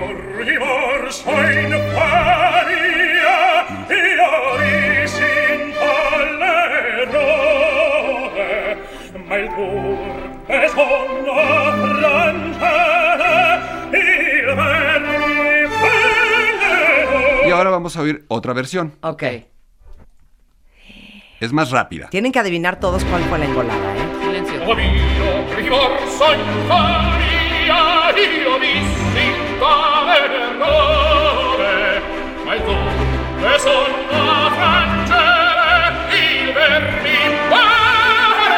Vamos a ver Primero engolado. Sí, Primero engolado. Pero a mí Está. me sonó bien operístico el primero, ¿eh? Sí, pero a ver, el primero, no voy a decir, bueno, pues sí, Sí, es sí. Frank Lopardo, el segundo es Mr. Pavarotti. No tuviste duda, uno Sí, estaba engolado sí. y el otro no. Claro. Sí. Entonces, ¿es difícil escuchar canto? Ese es el principio, uno de los puntos esenciales de la diferencia entre que alguien cante bien y alguien cante mal. ¿Está o no está engolado? Y a la primera lo pudieron escuchar. ¿Quién ¿Dónde es está la dificultad? Claro. ¿Quién es el mejor cantante de ópera mexicano? Uy. De acuerdo a ti mismo, de ti, de tu ser, de tus adentros. Yo creo que si hablamos, a ver, me parece que para hablar de quién es el mejor tenemos también que hablar de la trayectoria. Yo creo que hoy, incuestionablemente, los dos mejores cantantes mexicanos son dos tenores, Ramón Vargas y Javier Camarena. Ramón Vargas con una carrera ya de varias décadas ¿Los detrás. podemos invitar? Sí, claro. Javier Camarena en el momento cimero de su despegue. Está partiendo el pastel en el mundo entero Vamos y está haciendo algo que muy pocas veces se había hecho recientemente en teatros como el Teatro Real, como el Met de Nueva York, repetir un área. Ay, es decir, rey. que el aplauso sea tan grande que tenga que repetir un área. No, ya, Wow. sabes que hay que invitarlo. Ahora, Sí. ¿qué otra cosa hace un cantante? Ok. Habla y tócate la cabeza. Habla. Hola, ¿cómo estás? Mi ¿Qué le- nombre qué es Marta sientes? de baile. ¿Qué Mi- sientes en mi- tu cabeza? ¿Vibra o qué? No sé. Tócate, Sí, ponte la cabeza en la cornea. Sí, Vibra. claro, vibra. Vibra, bueno. Vibra. Ahora, Sí. ponte la mano en el pecho y habla. Hola, ¿qué tal? ¿Cómo Está estás? vibrando. De- Sí. Ahora, ponte la mano en el pecho, habla grave y empieza a, eh, sin quitar la mano en el pecho, empieza a cantar, empieza a irte hacia tu registro agudo. Ah. ¿Sentiste que cambia la vibración? Claro. ¿Y a dónde se va la vibración? Sí, me voy debajo a Twitter. Ajá, Sí, a la sí. cabeza. Se va a tu cabeza. Sí. Ese es el segundo punto del que quiero hablar en cuanto al canto operístico. Nosotros tenemos varios registros. Tenemos un registro de cabeza, tenemos un registro central, que- porque también la garganta vibra, y tenemos un registro en el pecho. Mientras más grave es nuestro sonido, lo podemos hacer. Todas cantan en la regadera, ¿correcto? Sí. Sí. Y en la radio también. Y somos muy felices cantando en la regadera y vamos muy bien y todo está bien. De pronto empezamos a cantar más agudo y empezamos a sentir que ya no está tan fácil. Y un poco más agudo y decimos, estoy a punto de no poder. Y de pronto, ya pudiste. ¿Qué haces? ¿Un qué? Un fal... Sete. Sete. Un falsete. ¿Qué- qué- ¿A qué te suena falsete? Falso. Falso. Falso. Un registro falso. Es decir, no estás bien conectado con todos tus registros. No estás, estás haciendo un registro falso con tu cabeza y entonces llegas hasta los agudos. ¿Por qué? ¿Para qué este choro? Durante todo el principio de la ópera, usaban el falsete y no pasaba nada. Cuando ya no podían llegar a un registro agudo, se iban a su falsete y cantaban así. Todo esto es para llegar al famoso do de pecho. Y ahorita ponemos un do de pecho. Entonces cantaban en falsete y llegaban al do de pecho. Y, perdón, y llegaban a cualquier nota.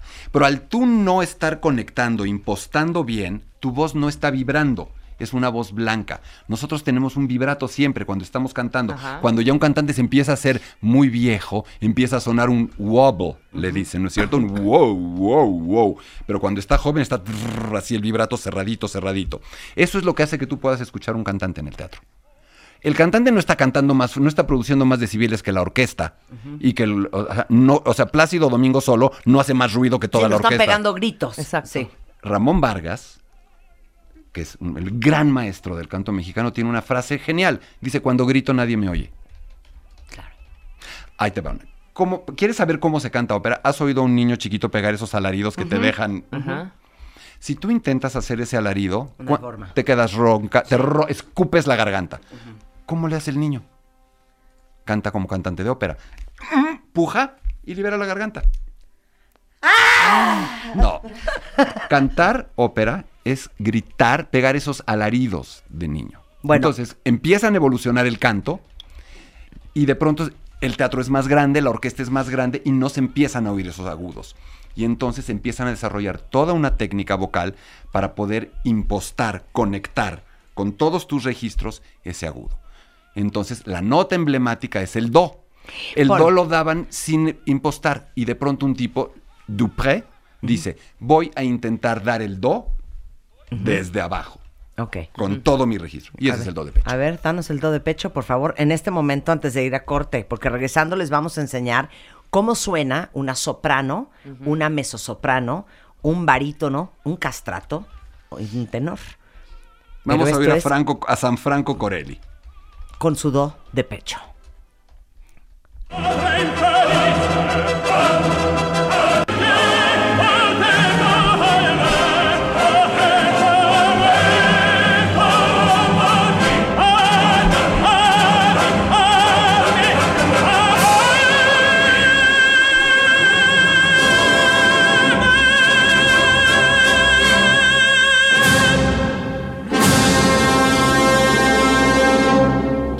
Otra vez. Me Y deja que lo veas a La Franco Corelli, la ¿eh? no dormida. Franco Regresando del Corelli. corte, cómo suenan este, los diferentes tipos de voces femeninas y masculinas en la ópera. Clases de ópera con Gerardo Kleinsburg en W Radio. Síguenos en Instagram. Marta de Baile. No te pierdas lo mejor de Marta de Baile, de de dentro y fuera de la cabina. Suscríbete Suscríbete a Marta de Baile en YouTube. No te pierdas los de Baile Minutos, de Baile Talks. Conoce más de Marta de Baile y nuestros especialistas. Ya estamos en la fase final, cuentavientes, con nuestro gran maestro Gerardo Kleinburg, eh, que tiene justamente como proyecto profesional y de vida la divulgación operística y desmitificar que la ópera es aburrida para gente rica, pomposa, complicada, enredosa y aburrida. Y vas muy bien, Gerardo. Bueno. O sea, no sabes qué bien. ayudando. Bueno, las clases, si ustedes entran ahorita, hablemos de ópera en Facebook, ahí está todas las clases de iniciación operística, de apreciación operística, entrenamiento auditivo operístico y análisis operístico eh, de Gerardo, Y para bueno, que lo vayan viendo. Habrá que dar algunas alegrías, como lo llamas Claro, tú. unas alegrías. Tú me dices claro, cuándo, cuándo claro. es el momento Ahora, de ofrecerlas. estamos de acuerdo, cuentavientes, que queremos clase 2, porque también nos va a dejar Gerardo tarea a todos, pero en la clase 2 ya nos empezamos a clavar en Y traemos a un cantante. Claro, Ándale. eh, traemos un cantante y hablamos de que si la Traviata, que si Carmen, que si la flauta mágica, que si Tristana y Solda, que si tú las traes, todo ese rollo. Totalmente. Ok, vamos en la parte que a mí me parece increíble, que es los diferentes tipos de voces de hombres que cantan ópera y mujeres que cantan ópera. Entonces, danos la clasificación. Empieza tú. La- a ver, ¿cuál- eh, en- ¿cómo clasificarías la voz? ¿Qué características buscarías? ¿Más qué o menos qué? Sí, más aguda O menos y aguda. más grave. Sí. Y Más grave. ¿Qué otra cosa hay en la voz? Más robusta, más... Ajá, más eh, cuerpo, más, robusta. sí. Porque además todos los términos de canto son súper metafóricos y súper abstractos, pero todo el mundo los entiende. Sí. Tú entiendes que es una voz brillante y que es una voz opaca. Sí. Tú entiendes que es una voz pesada y que es una voz ligera, aunque nunca hayas puesto una voz en una báscula. Sí. Y aunque nunca le hayas puesto un exposímetro Sí, a la voz. sí. Y todo el mundo entiende. ¿De acuerdo? Entonces, eh, de alguna manera hablaríamos de agudo, grave, con cuerpo, con fuerza, oscura o más clara, más ligera. Si tú quieres brincar a esta mesa y pesas 120 kilos, te va a costar un poco más trabajo que si pesas 50. Es decir, la agilidad, los gorgoritos que se llaman Ay, los gorgoritos. Ay, coloretes. coloretes. Colorcillos. coloratura. Coloratura. Y yo, colorcetes, coloritos. Coloratura. Le- coloratura. Desplegamos un 6 de panzazo así en súper buena, no solo porque me invitó. Ok, coloratura. Entonces, cuando, si, si tu voz es más ligera, Claro. puedes tener más El- agilidad. De acuerdo. Entonces, Hombres. hombres, tenores, barítonos, bajos. Tenores, que son los más agudos. Agudos. Lo- el registro medio, el más parecido a la voz hablada natural de la Es mayoría el de los hombres, barítano. es el barítono. Y, el bajo ya es Barry grave. White. Exactamente. Barry White. Exactamente, perfecto. Eso es. Ahora, es como el box. En el box hay subdivisiones, tú lo sabes. Bueno, no sé si pluma. box, pero hay superpluma. Sí. Y hay, y hay mosca y mini mosca y super mosca y paja y todo el rollo. Igual sucede con los tenores. Hay tenores líricos, ligeros, tenores dramáticos, tenores eh, spinto. Spinto quiere decir como empujar, con, con- con- con mucho empuje. Ajá. Eso sucede con los tenores. Ahora, hay una clasificación por encima del tenor que afortunadamente ya no existe. Dense la mano, es muy fuerte lo que va a decir. Tomémonos de las manos. Existieron durante muchos siglos los castrados. O sea, les cortaban. No, pues además estuvo bueno. tir- Les cortaban Los los, testículos. Sí. ¿Cómo? No sé, ¿Cómo se los corta? Con cuidado. No, ya, en serio, Gerardo. ¿Cómo? Eh, era muy... era- a ver, O sea, antes de que te cambiara la voz, o sea, 11, 12. buen punto. Muy buen punto el que acaba de... Ese ya te compensó el no haber sabido coloratura. Exacto, ¿eh? testosterona. ¿no? Claro. Todo. ¿Qué pasaba? En algún momento la iglesia, la convención, sobre todo la iglesia, empieza a decir, o sea, mujeres en el escenario, Cero. ni más. Pero pues tampoco podías hacer óperas de puros hombres, ¿no? O sea, como que cuéntame una historia de puros hombres que aburrida. Entonces, ¿qué pasaba? Necesitabas voces feminizadas o afeminadas. ¿Qué manera hay de hacerlo? Hormonal. Entonces, en el momento en el que seccionaban los testículos, no había producción de testosterona Que o te había una producción de testosterona dramáticamente menor. En las cuerdas vocales, que ya hablamos de ellas y ya sabemos que son dos, se quedaban chiquitas, se quedaban cortas, femeninas, infantiles. Pero todo el resto del cuerpo crecía. Entonces tenías todo el fuelle, todo el, ¿cómo se dice? Thrust en español. Pues todo como, como el... El, El, impu- el empuje de la fuerza de un adulto, pero con el órgano de fonación femenino. de un chiquillo.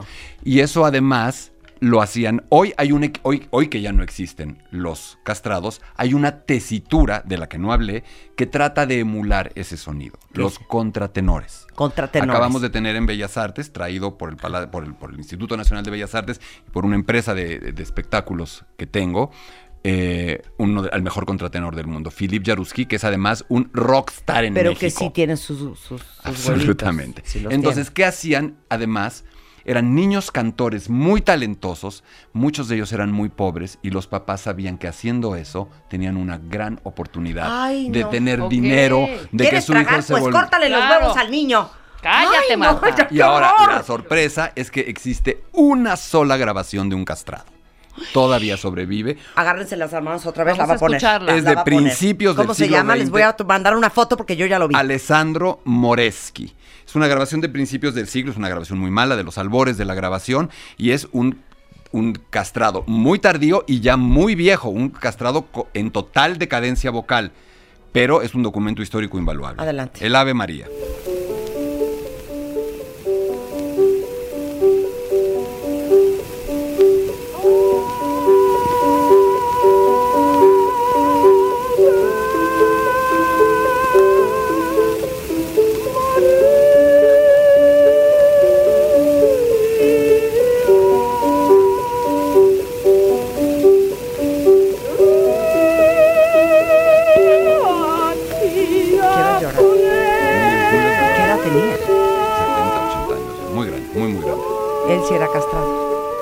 Ahora, pero yo tengo una pregunta, y no hay una respuesta correcta. ¿A qué le suena? ¿A mujer o a niño? A Hijo, niño. me, me suena A mí a voz de, chavo. de Disney. De los No, 40. no, no, no. Suena como un chavito de 8 o 9 años. De un coro. No, a mí, a mí. No, suena a una viejita. Bueno, no, a ti. A mí me suena ¿A a, a suena? niño, no a mujer, ¿eh? No, no, no hay una respuesta correcta. A mí, eh, finalmente, la idea era que sonaran como mujeres, precisamente. sí, claro. Ahora vamos a ver cómo suena un cantante de hoy Ajá. tratando de imitar ese sonido. Y vamos a oír a Philip Jaruski, que estuvo, con, que estuvo en el Palacio de Bellas Artes con un éxito increíble hace unas semanas. Y él es contratenor, lo que sustituye a los famosos castratos. Ajá. Ok, y luego vamos a enseñarles un tenor. ¿Se oye? A ver, súbele. Ahí está. Pero si tú no lo ves, a ver, dime qué.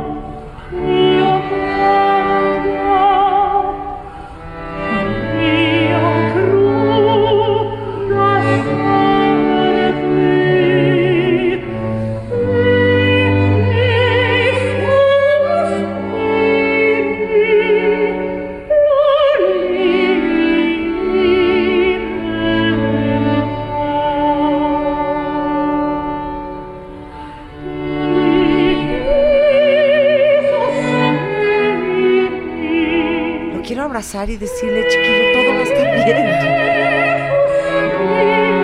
Es italiano. Francés. No te puedo decir el éxito. Pero ¿qué pasó con este niño? ¿Nunca le cambió la voz? No. Cuando hablas con él, habla como Ayúdenme, hombre. Ustedes mismas van a decirme qué está haciendo. Está haciendo un Falso, fal- falsete, Falsete, claro. pero Eterno. Pero un falsete con un truco, con un- lo, lo que a veces llaman un falsete relleno, un falsete semi impostado. Es un truco, truco, truco, pero de una belleza. Le sale No, muy precioso. Es muy hermoso. Claro. es Sí, él. ve, Muy y bien. aparte está súper bonito él. Y tío- ok, ese es el contratenor. El contratenor. Ahora, Entonces ya hablamos de castrados, contratenores y tenores. Ahora, Y- ponme ahora, no, ¿qué ¿el tenor no nos vas a poner un tenor? Sí, por supuesto. ¿Qué tipo de vamos a? Tenores famosos, Pavarotti, Vamos a oír. Plácido Domingo, Vamos a oír, déjame encontrar. Carrera será tenor, la yo Dijera Juan Diego Flores, un tenor, pero con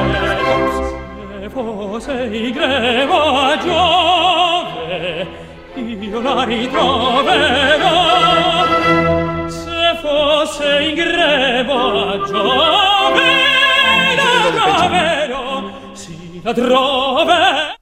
Ahora vamos. Ahora, Ahora, ¿sí están diciendo cosas? Sí, claro. O nada más es como... Ahora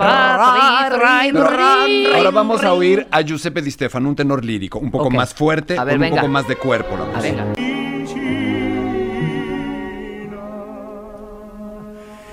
Aspetti, signorina. Bellísimos. Ídolo en México, dirò los 50. con due parole.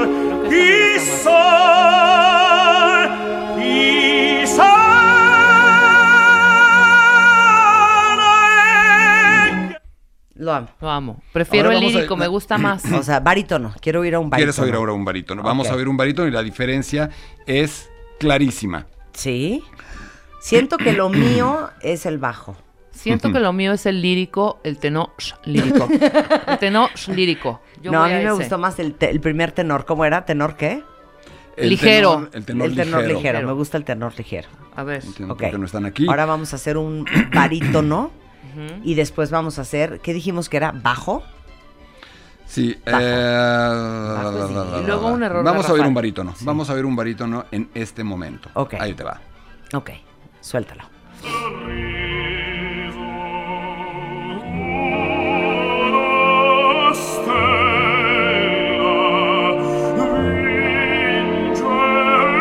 ¿Te está costando trabajo notar la diferencia? No, cero.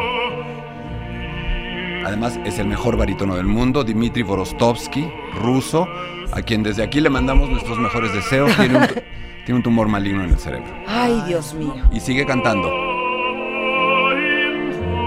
Pero ¿por qué siempre gustan más los tenores que los barítonos? ¿Por qué son más famosos los tenores que los barítonos? Contéstame. ¿A qué respondemos más? ¿Al registro? Agudo. Ok. Claro. Ahora échame un bajo. ya van viendo toda la diferencia de las, ¿qué tal? Tesitura, de las Tesituras voces. de toda la paleta. Claro. ¿no? De, tonos. La gama de tonos, claro. Y luego Sigo vamos a, enseñarles a las mujeres. Yo ¿no? sigo que cómo suena una soprano, una mezzosoprano. Mm.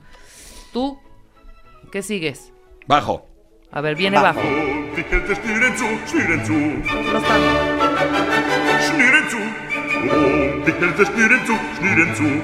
hüpfen willig, lachen, springen und ein Freudeliedchen singen, denn nun hab ich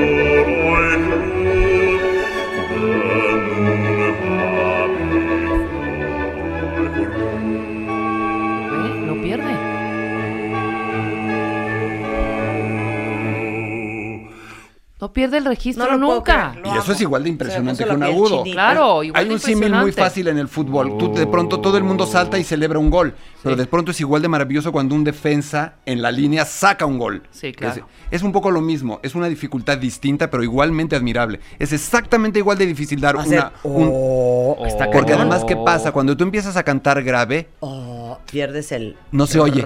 ¿Sí? Y te empiezas a ir más, uh, uh, Ah, más bajo y de pronto ya no se oye. sí, el claro. tema es que estos tipos pueden llegar ahí abajo sonando. Oye, ahora vamos con las mujeres porque se nos va a acabar el tiempo. Mujeres son sopranos, mezzosopranos y Muy se bien. acabó. Y contraltos. Contralto. Y contraltos. Ok. Por alguna razón garrafal. desaparecieron unas de mis listas de aquí. Pero entonces no importa, encontramos otra. Vamos a hacer contraltos. Vamos a empezar con eh, una soprano. Venga. Ajá.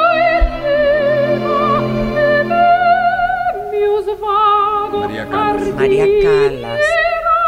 ¿Cómo sufrió esa mujer por Onassis, de veras? Por mensa, no por nazis.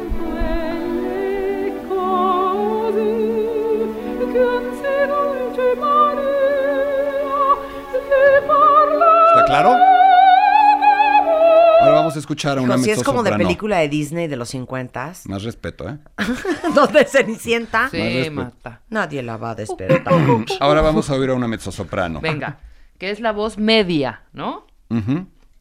Ok. Por ejemplo, hay dos tipos. Vamos a ver. a- Soprano, fíjate que no es lo mío. Me parece un tanto cursi.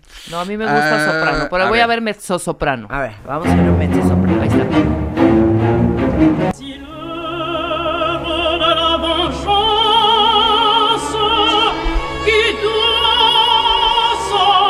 Más cuerpo. Un registro más grave. Esta es una de las grandes mezzosopranos de la historia veracruzana. Oralia Domínguez. Fue Oralia Domínguez. Wow. Grande, grande, grande.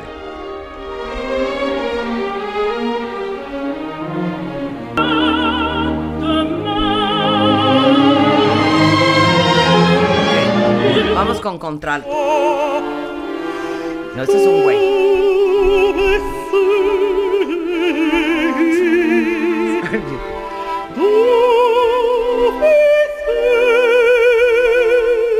Eva Podles o Podles.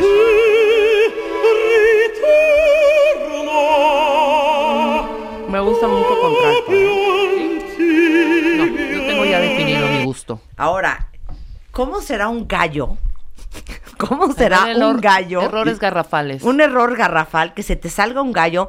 Si esta gente domina la voz a esa a ese nivel, Ahí te va, pero se me hace va. imposible que se le salga un gallo. No, es que el problema también es que hay de gallos a gallos. Si alguien se echa un gallo, yo no estoy seguro de que le vaya, lo vaya a abuchar o le vaya a aplaudir. ¿Por qué? El lugar donde la voz suena más hermosa. Yo tomé un lapso muy breve de tiempo clases de canto.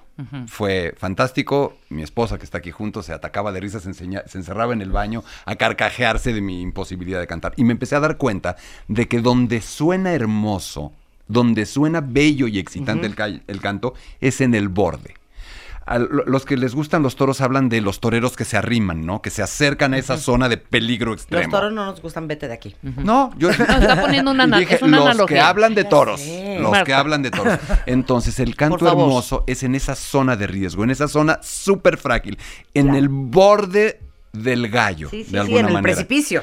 Entonces, ¿qué puede suceder para que haya un gallo? Primero, puede estar enfermo el cantante o de pronto puede no estar liberando, como dijimos, su órgano de fonación, estarse tensando, su diafragma se va subiendo, se va subiendo, la respiración es cada vez más superficial, hay cada vez menos apoyo, menos capacidad de subir, subir, subir y entonces puede Se suceder. cae a la barranca. Y entonces sucede algo así.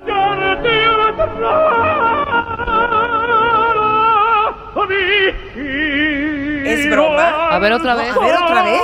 Ponlo desde el principio.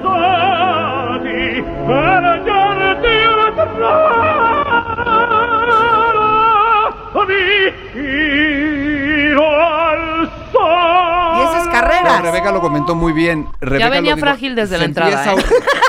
Sí, en No, sí me lo dijo, ver, ¿eh? Sí ¿otra me lo- vez? Sí, Sí, sí mira. me lo dijo. Ve. Un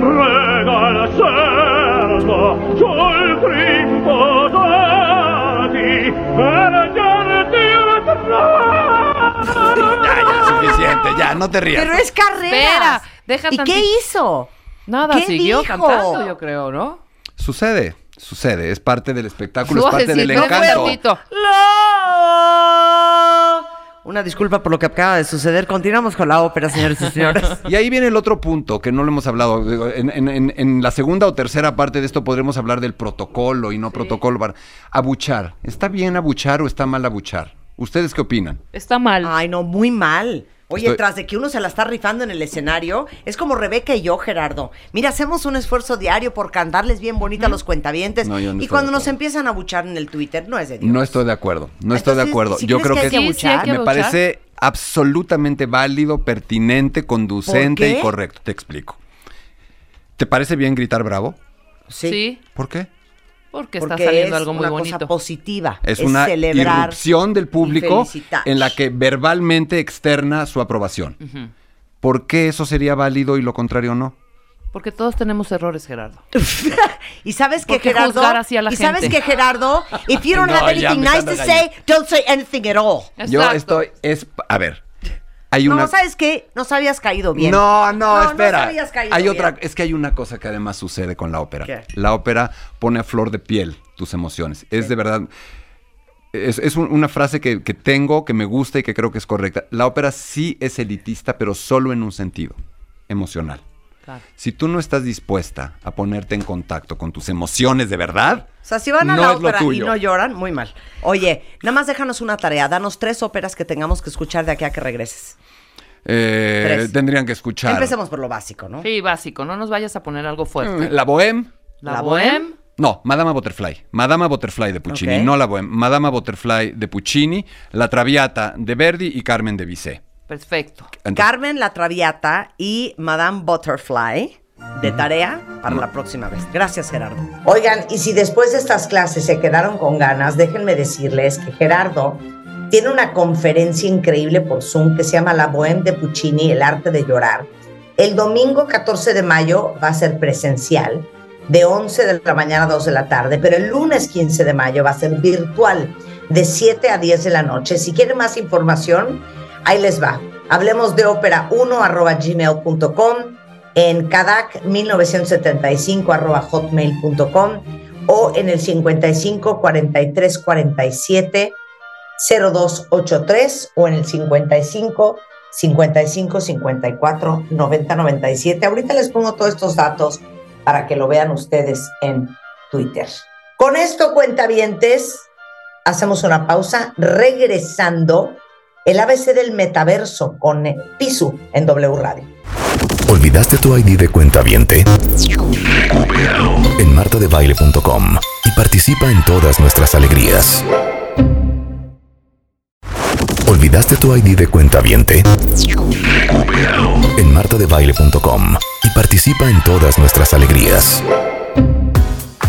Estamos de regreso en W Radio. Está con nosotros Pisu, experto en tecnología del mundo mundial universal. Eh, y vamos a hablar del ABC del metaverso. ¿Qué es el metaverso? A ver, en, en, Con en el peras más... y manzanas, Sí, ¿eh? exacto, No en el más con terminología ciberespacio.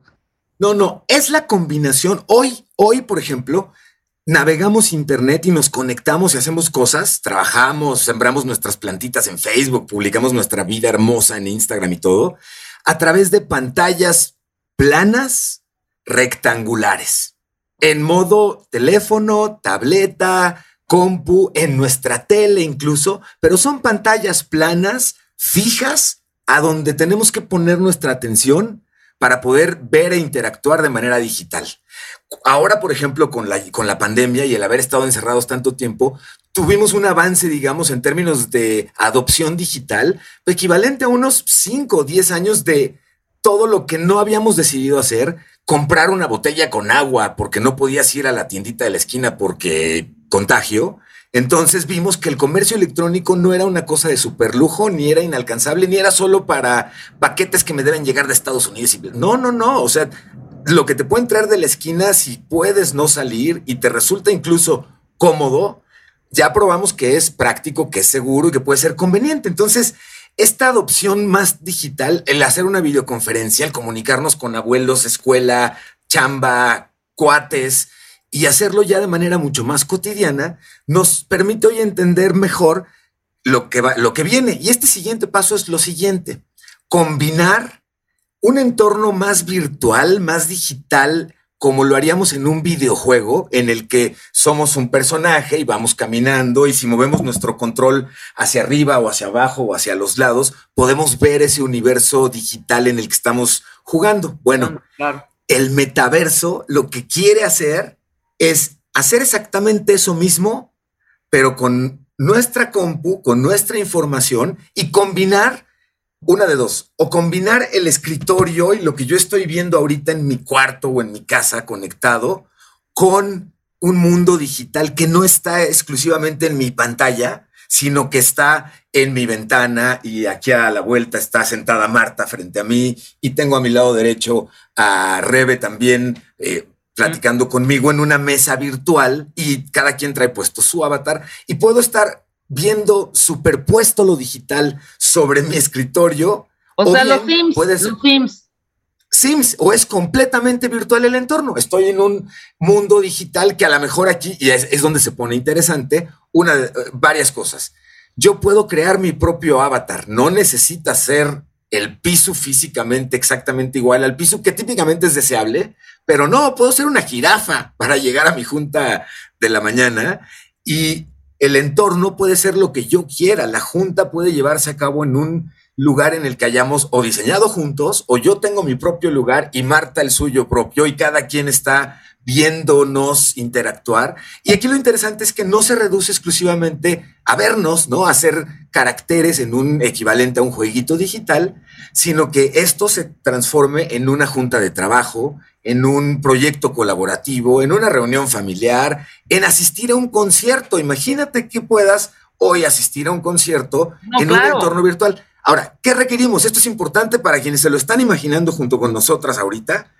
Necesitas ponerte unos lentes que te cubren por completo y que responden a tus movimientos de cabeza, por ejemplo. Entonces tú volteas para arriba o para abajo y lo que estás viendo digital responde igualito a lo que ves en la vida real. Ustedes, Rebe, Marta, ¿se han puesto alguna vez, o alguien en nuestra audiencia, ¿se han puesto alguna vez lentes de realidad virtual? Sí, claro, claro. O sea, hace como un año. Ok, porque aquí lo que a veces cuesta trabajo transmitir es la sensación que tienes cuando te pones unos lentes de este estilo y que estás viendo un entorno digital, pero tú mueves la cabeza, volteas para arriba y se mueve todo como se mueve en la realidad y lo que estás viendo corresponde a ver el cielo o el piso y me estoy parando en la punta del, de la torre latinoamericana y volteo hacia abajo y tengo vértigo porque tus, aquí el tema es lo increíble de todo esto, de lo virtual y de lo envolvente que resultaría el metaverso, es tú a tu cerebro le das alimentación en términos visuales, auditivos y gravitacionales y de, gravedad, de perspectiva en lo digital y, y el cerebro te la compra por completo. Volteas y todo te responde correcto y cuando volteo hacia abajo y veo que estoy en la punta de un edificio, sufro el vértigo que mi cerebro me diría que tengo que sufrir si fuera un poco la realidad. Hay varios videos, ahorita compartimos en redes sociales, hay varios videos de la gente teniendo reacciones usando lentes de realidad virtual o de realidad aumentada y son chistosos en el sentido de que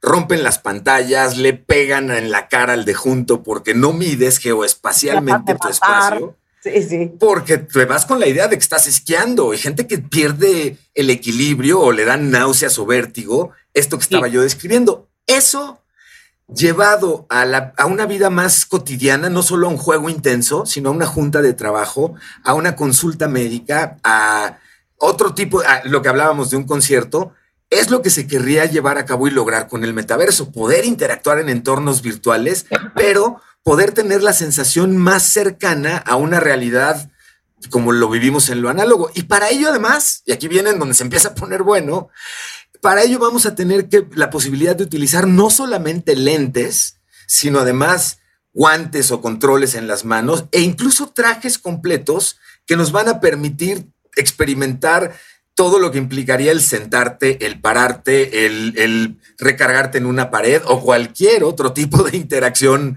que, que requiera de la sensación transmitida de lo digital a lo análogo. Por eso Ahora dime es tan- algo, Pisu. es tan prometedor y al mismo tiempo se ha vuelto tan polémico porque suena hasta medio distópico, ¿no? Claro, pero Es vámonos demasiado más, adelante. Imagínate, tienes que vestirte también. Entonces, no dudo que de pronto también pues quieras tus, tus zapatitos Gucci y compres también Claro. todo el vestuario virtual, ¿sabes?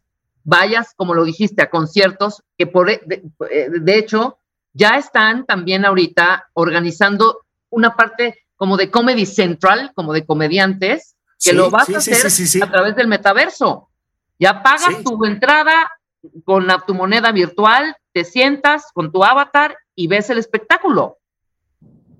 Y exactamente aquí, Rebe, es donde toma, toma relevancia lo que platicabas con tu hija, Marta, ¿no?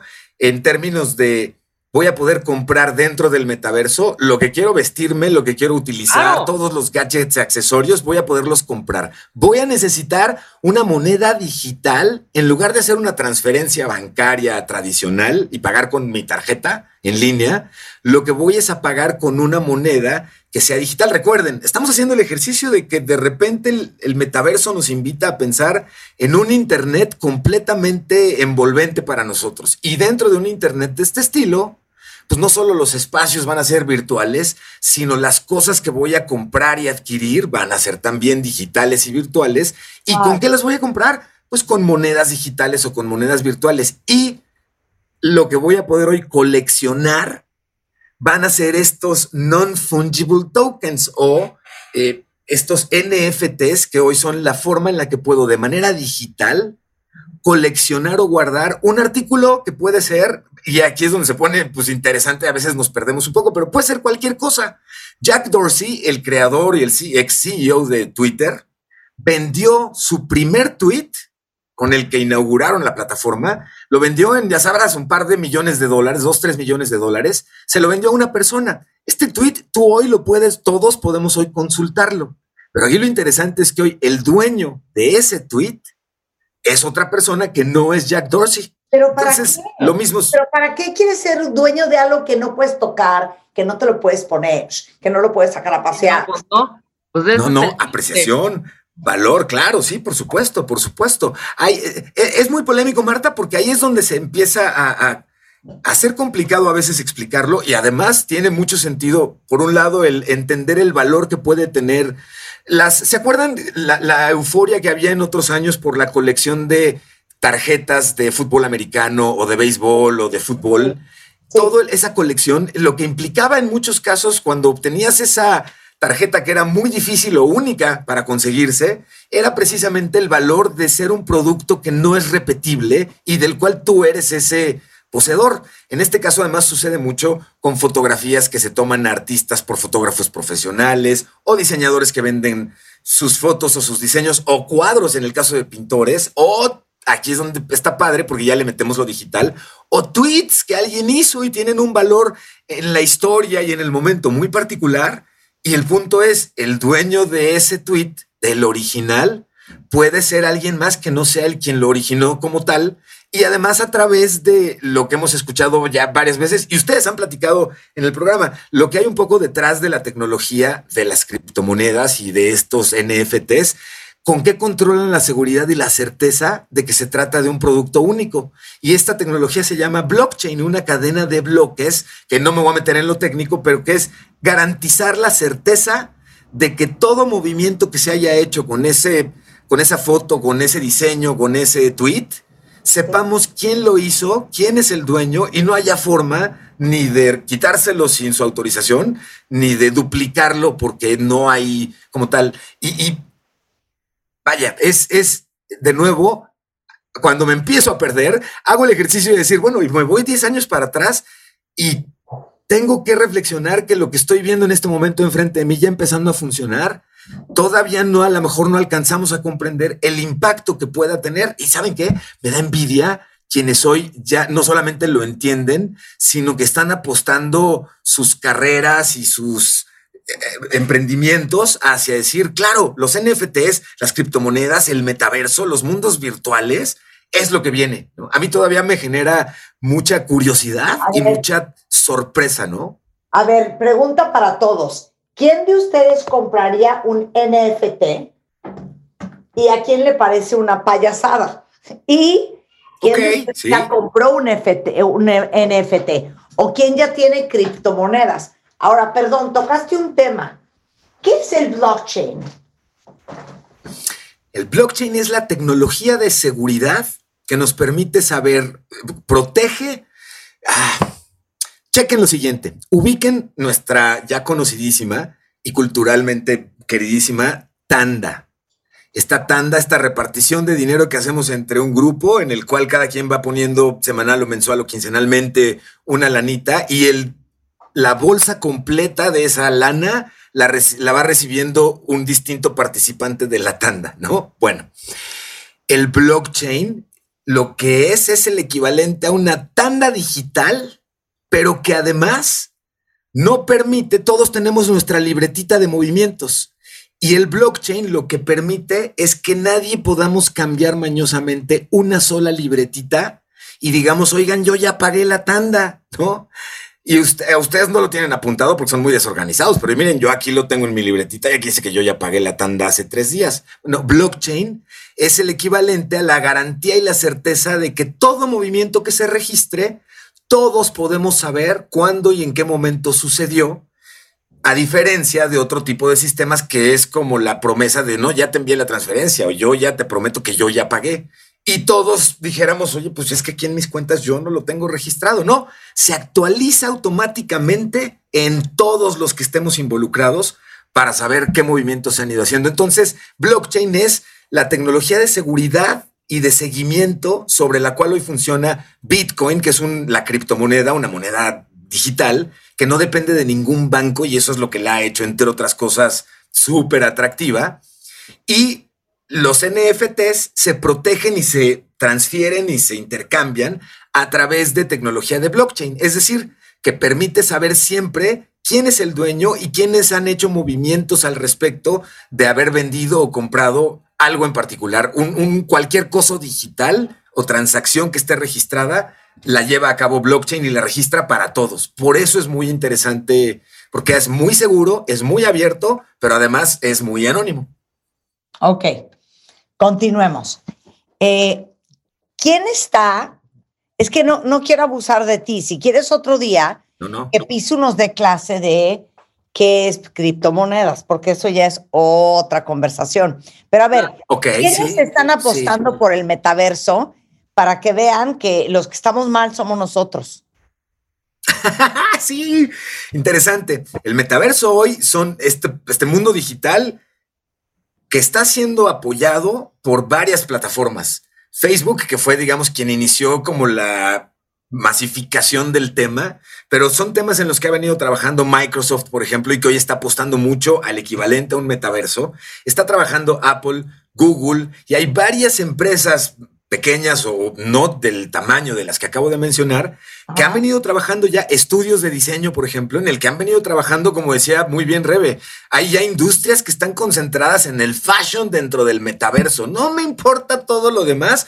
Yo estoy ya empezando a diseñar botas, bolsas y sombreros no, el digitales del para usar. va, a estar- va a estar cañón, imagínate. Porque Claro. sí, tú crees que, Claro. que- perdóname, o sea, si yo ya me metí a este rollo de lleno, pues sí voy a querer mi Sí. Lubotán y sí voy a querer mi, mi, mi Sí, ¿sabes? O sea, todo mi y outfit. probablemente la presentación de nuevos modelos de temporada que hagan, va a haber una versión en el metaverso en el que puedas asistir a ver esos modelos y esas presentaciones de nueva moda, pero por ejemplo, con la posibilidad de que cualquiera de las prendas que veas en alguna de las modelos, la toques o selecciones esa prenda y te traiga toda la información del nuevo catálogo, cuándo va a estar disponible, cuáles son las telas, los colores, las tallas o en todo caso es algo más couture, pues bueno, cómo puedas hacer un pedido en todo caso para que tú puedas estar ese multi hiper detalle de las cosas que pudiéramos tener en el metaverso. En ese sentido me encanta porque eh, eh, digamos que la frasecita del sky's the limit, del cielo es el límite, pues queda como hasta medio chaparra, ¿no? Porque más bien es cualquier cosa que imagines puede suceder en el metaverso porque podemos en todo caso crearla y eso lo hace bien interesante. O sea, imaginemos hoy presentaciones de moda en el que no hay un solo piso, sino hay la posibilidad de ver en múltiples momentos de manera individual o grupal a la modelo con diferentes en diferentes momentos usando una prenda con diferentes temperaturas en diferentes settings o lugares para poder determinar si la queremos o no. Es increíble, las, las posibilidades se antojan. Ahora, dejemos en el tintero en todo caso, Rebe, Marta, la- eh, el aprendizaje de lo que lo hace un poco también eh, escéptico. Ya existió, ¿se acuerdan de Second Life?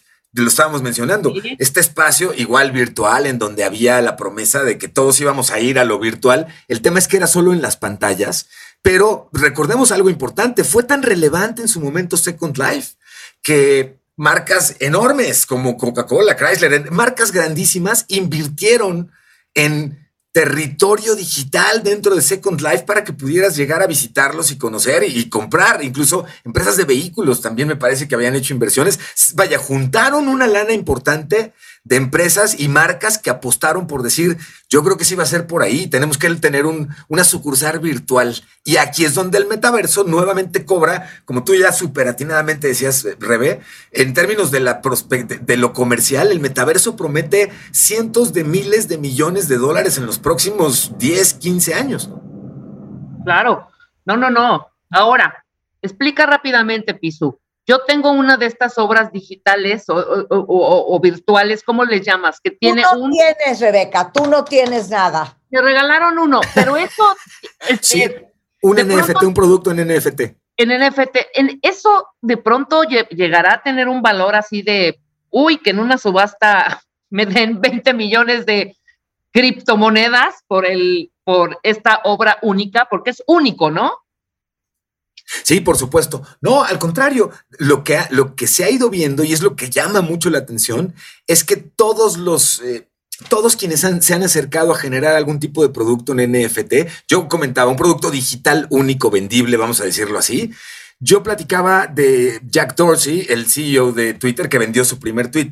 Hoy hay una industria en términos de la generación de avatares, precisamente, de todo tipo de productos digitales que se venden. Hay un mercado de NFTs ya muy activo y lo interesante aquí es que se ha ido viendo que con el tiempo, en efecto, muchos de estos productos van cobrando un valor muy particular. Es decir, la apuesta es que tú compras un, un arte en NFT con la idea de que al paso del tiempo ese arte se va a apreciar, va a costar más. Y cuando tú quisieras venderlo, si esa fuera tu opción, pues le vas a ganar justamente a esa transacción. Y por otro lado está el valor en términos del coleccionable, la idea y la certeza de saber que eres dueño de un producto que cada vez tiene más valor, más te, te, amarra a él en, en apreciación y en el gusto de poder decir yo soy el, el dueño, ¿no? Entonces, es ahora, también hemos empezado a ver la- y, y aquí un poquito en la balanza que también planteaba Marta hace ratito, también hemos empezado a ver marcas que han salido a decir, oigan, yo ni siquiera hice un NFT de mi producto, ni lo estoy condicionando a la venta de mis productos físicos, y es más, o sea, ni los topo, carnales, ¿no? Quítenme de sus cosas digitales porque ya hasta me dio miedo esto de los NFTs. Eh, hoy me parece que el tenerle miedo es un poco el, el- estar del lado del sigo sin entenderlo un poco y me parece muy válido, pero también estamos viendo que hay intentos como en todo, pues de ganarle y de hacer fraude o de tratar de engañar. De ahí que sea interesante y gracias por la oportunidad que tengamos espacios de este estilo y platiquemos al respecto para que le vayamos agarrando el patín. 100%. Oye, te podemos encargar un curso de criptomonedas. en, en un espacio reducido de tiempo y con idioma completamente a nivel piso y calle. Exacto, exacto. Uy, 100%. challenge accepted. Completamente fascinado con el reto. Sí, claro, pero fascinado. Sí, hagámoslo. El reto es explicarlo de la forma más sencilla posible. Además, para no financieros, deja ponerme la más fácil, ¿no? Para no Lo digo porque yo no soy financiero, entonces Exacto. explicarlo así, ¿no? Sí, sí, sí. Claro. Uy, encantado, pero claro. Para que la próxima vez que me diga mi hija, mamá, es que tenías que haber comprado criptomonedas. No le diga yo, hombre, basta es ya. Es que sí. Ay, sí, sí, sí, sí, sí, sí, sí, es que sí. Yo coincido con tu hija, definitivamente. Es ese tipo de cosa a la que sí hay que acercarse definitivamente. Hay, mira, hay apuestas tan grandes como que un país ya en este planeta haya apostado por convertir el Bitcoin, esta criptomoneda, esta moneda digital, en una moneda de cambio que se utiliza en El Salvador de manera juntito al dólar y juntito al peso salvadoreño, con el riesgo que implica en todos los sentidos. Es muy volátil. Hoy tienes un Bitcoin que cuesta cerca de 900 mil pesos. Hace 15 días tenías un Bitcoin que costaba millón trescientos. Hace unos días tenías un Bitcoin que costaba 600 mil. ¿no? Entonces- Entonces, la regla ahí de oro, pero bueno, lo hacemos en el cursito este, con todo gusto, pero la regla de oro es jamás pones la colegiatura, ni la tanda, ni la lana con la que subsistes en algo que tenga que ver con criptomonedas o ese estilo, porque estás hablando de especular y pues obviamente no quieres que te agarre torcido. Lo interesante, Marta, es que aunque tiene brincos muy grandotes, a lo largo del tiempo, quien haya comprado 50, 100 pesos de Bitcoin, hoy tiene seguramente más, pero más seguro, te estoy hablando de... eh, si compraste 500 pesos de Bitcoin hace año y medio, dos años que estuvo muy bajo el precio, hoy tienes, de esos 500, hoy tienes 2.100 pesos, 2.300 pesos. Claro. Sin haberlos tocado, Bueno, sin haberles hecho nada. haberlos ¿no? tocado, Entonces, sí, sí, sí, sí, sí. Entonces, sí es un mercado que está resultando muy interesante y al que hay que, hay que ponerle atención. ¿eh? Bueno, Pisu es arroba Pisu en Twitter. Muchas gracias. Es correcto. Pendiente clases de criptomonedas. Gracias, Pisu. Un placer. Les tenerte. mando un abrazo y un beso. Es Beso. un lujazo, las quiero mucho. Besos. Nos vamos, estamos de regreso el lunes en punto de las 10. Feliz fin de semana, cuentavientes. Súbele, baby.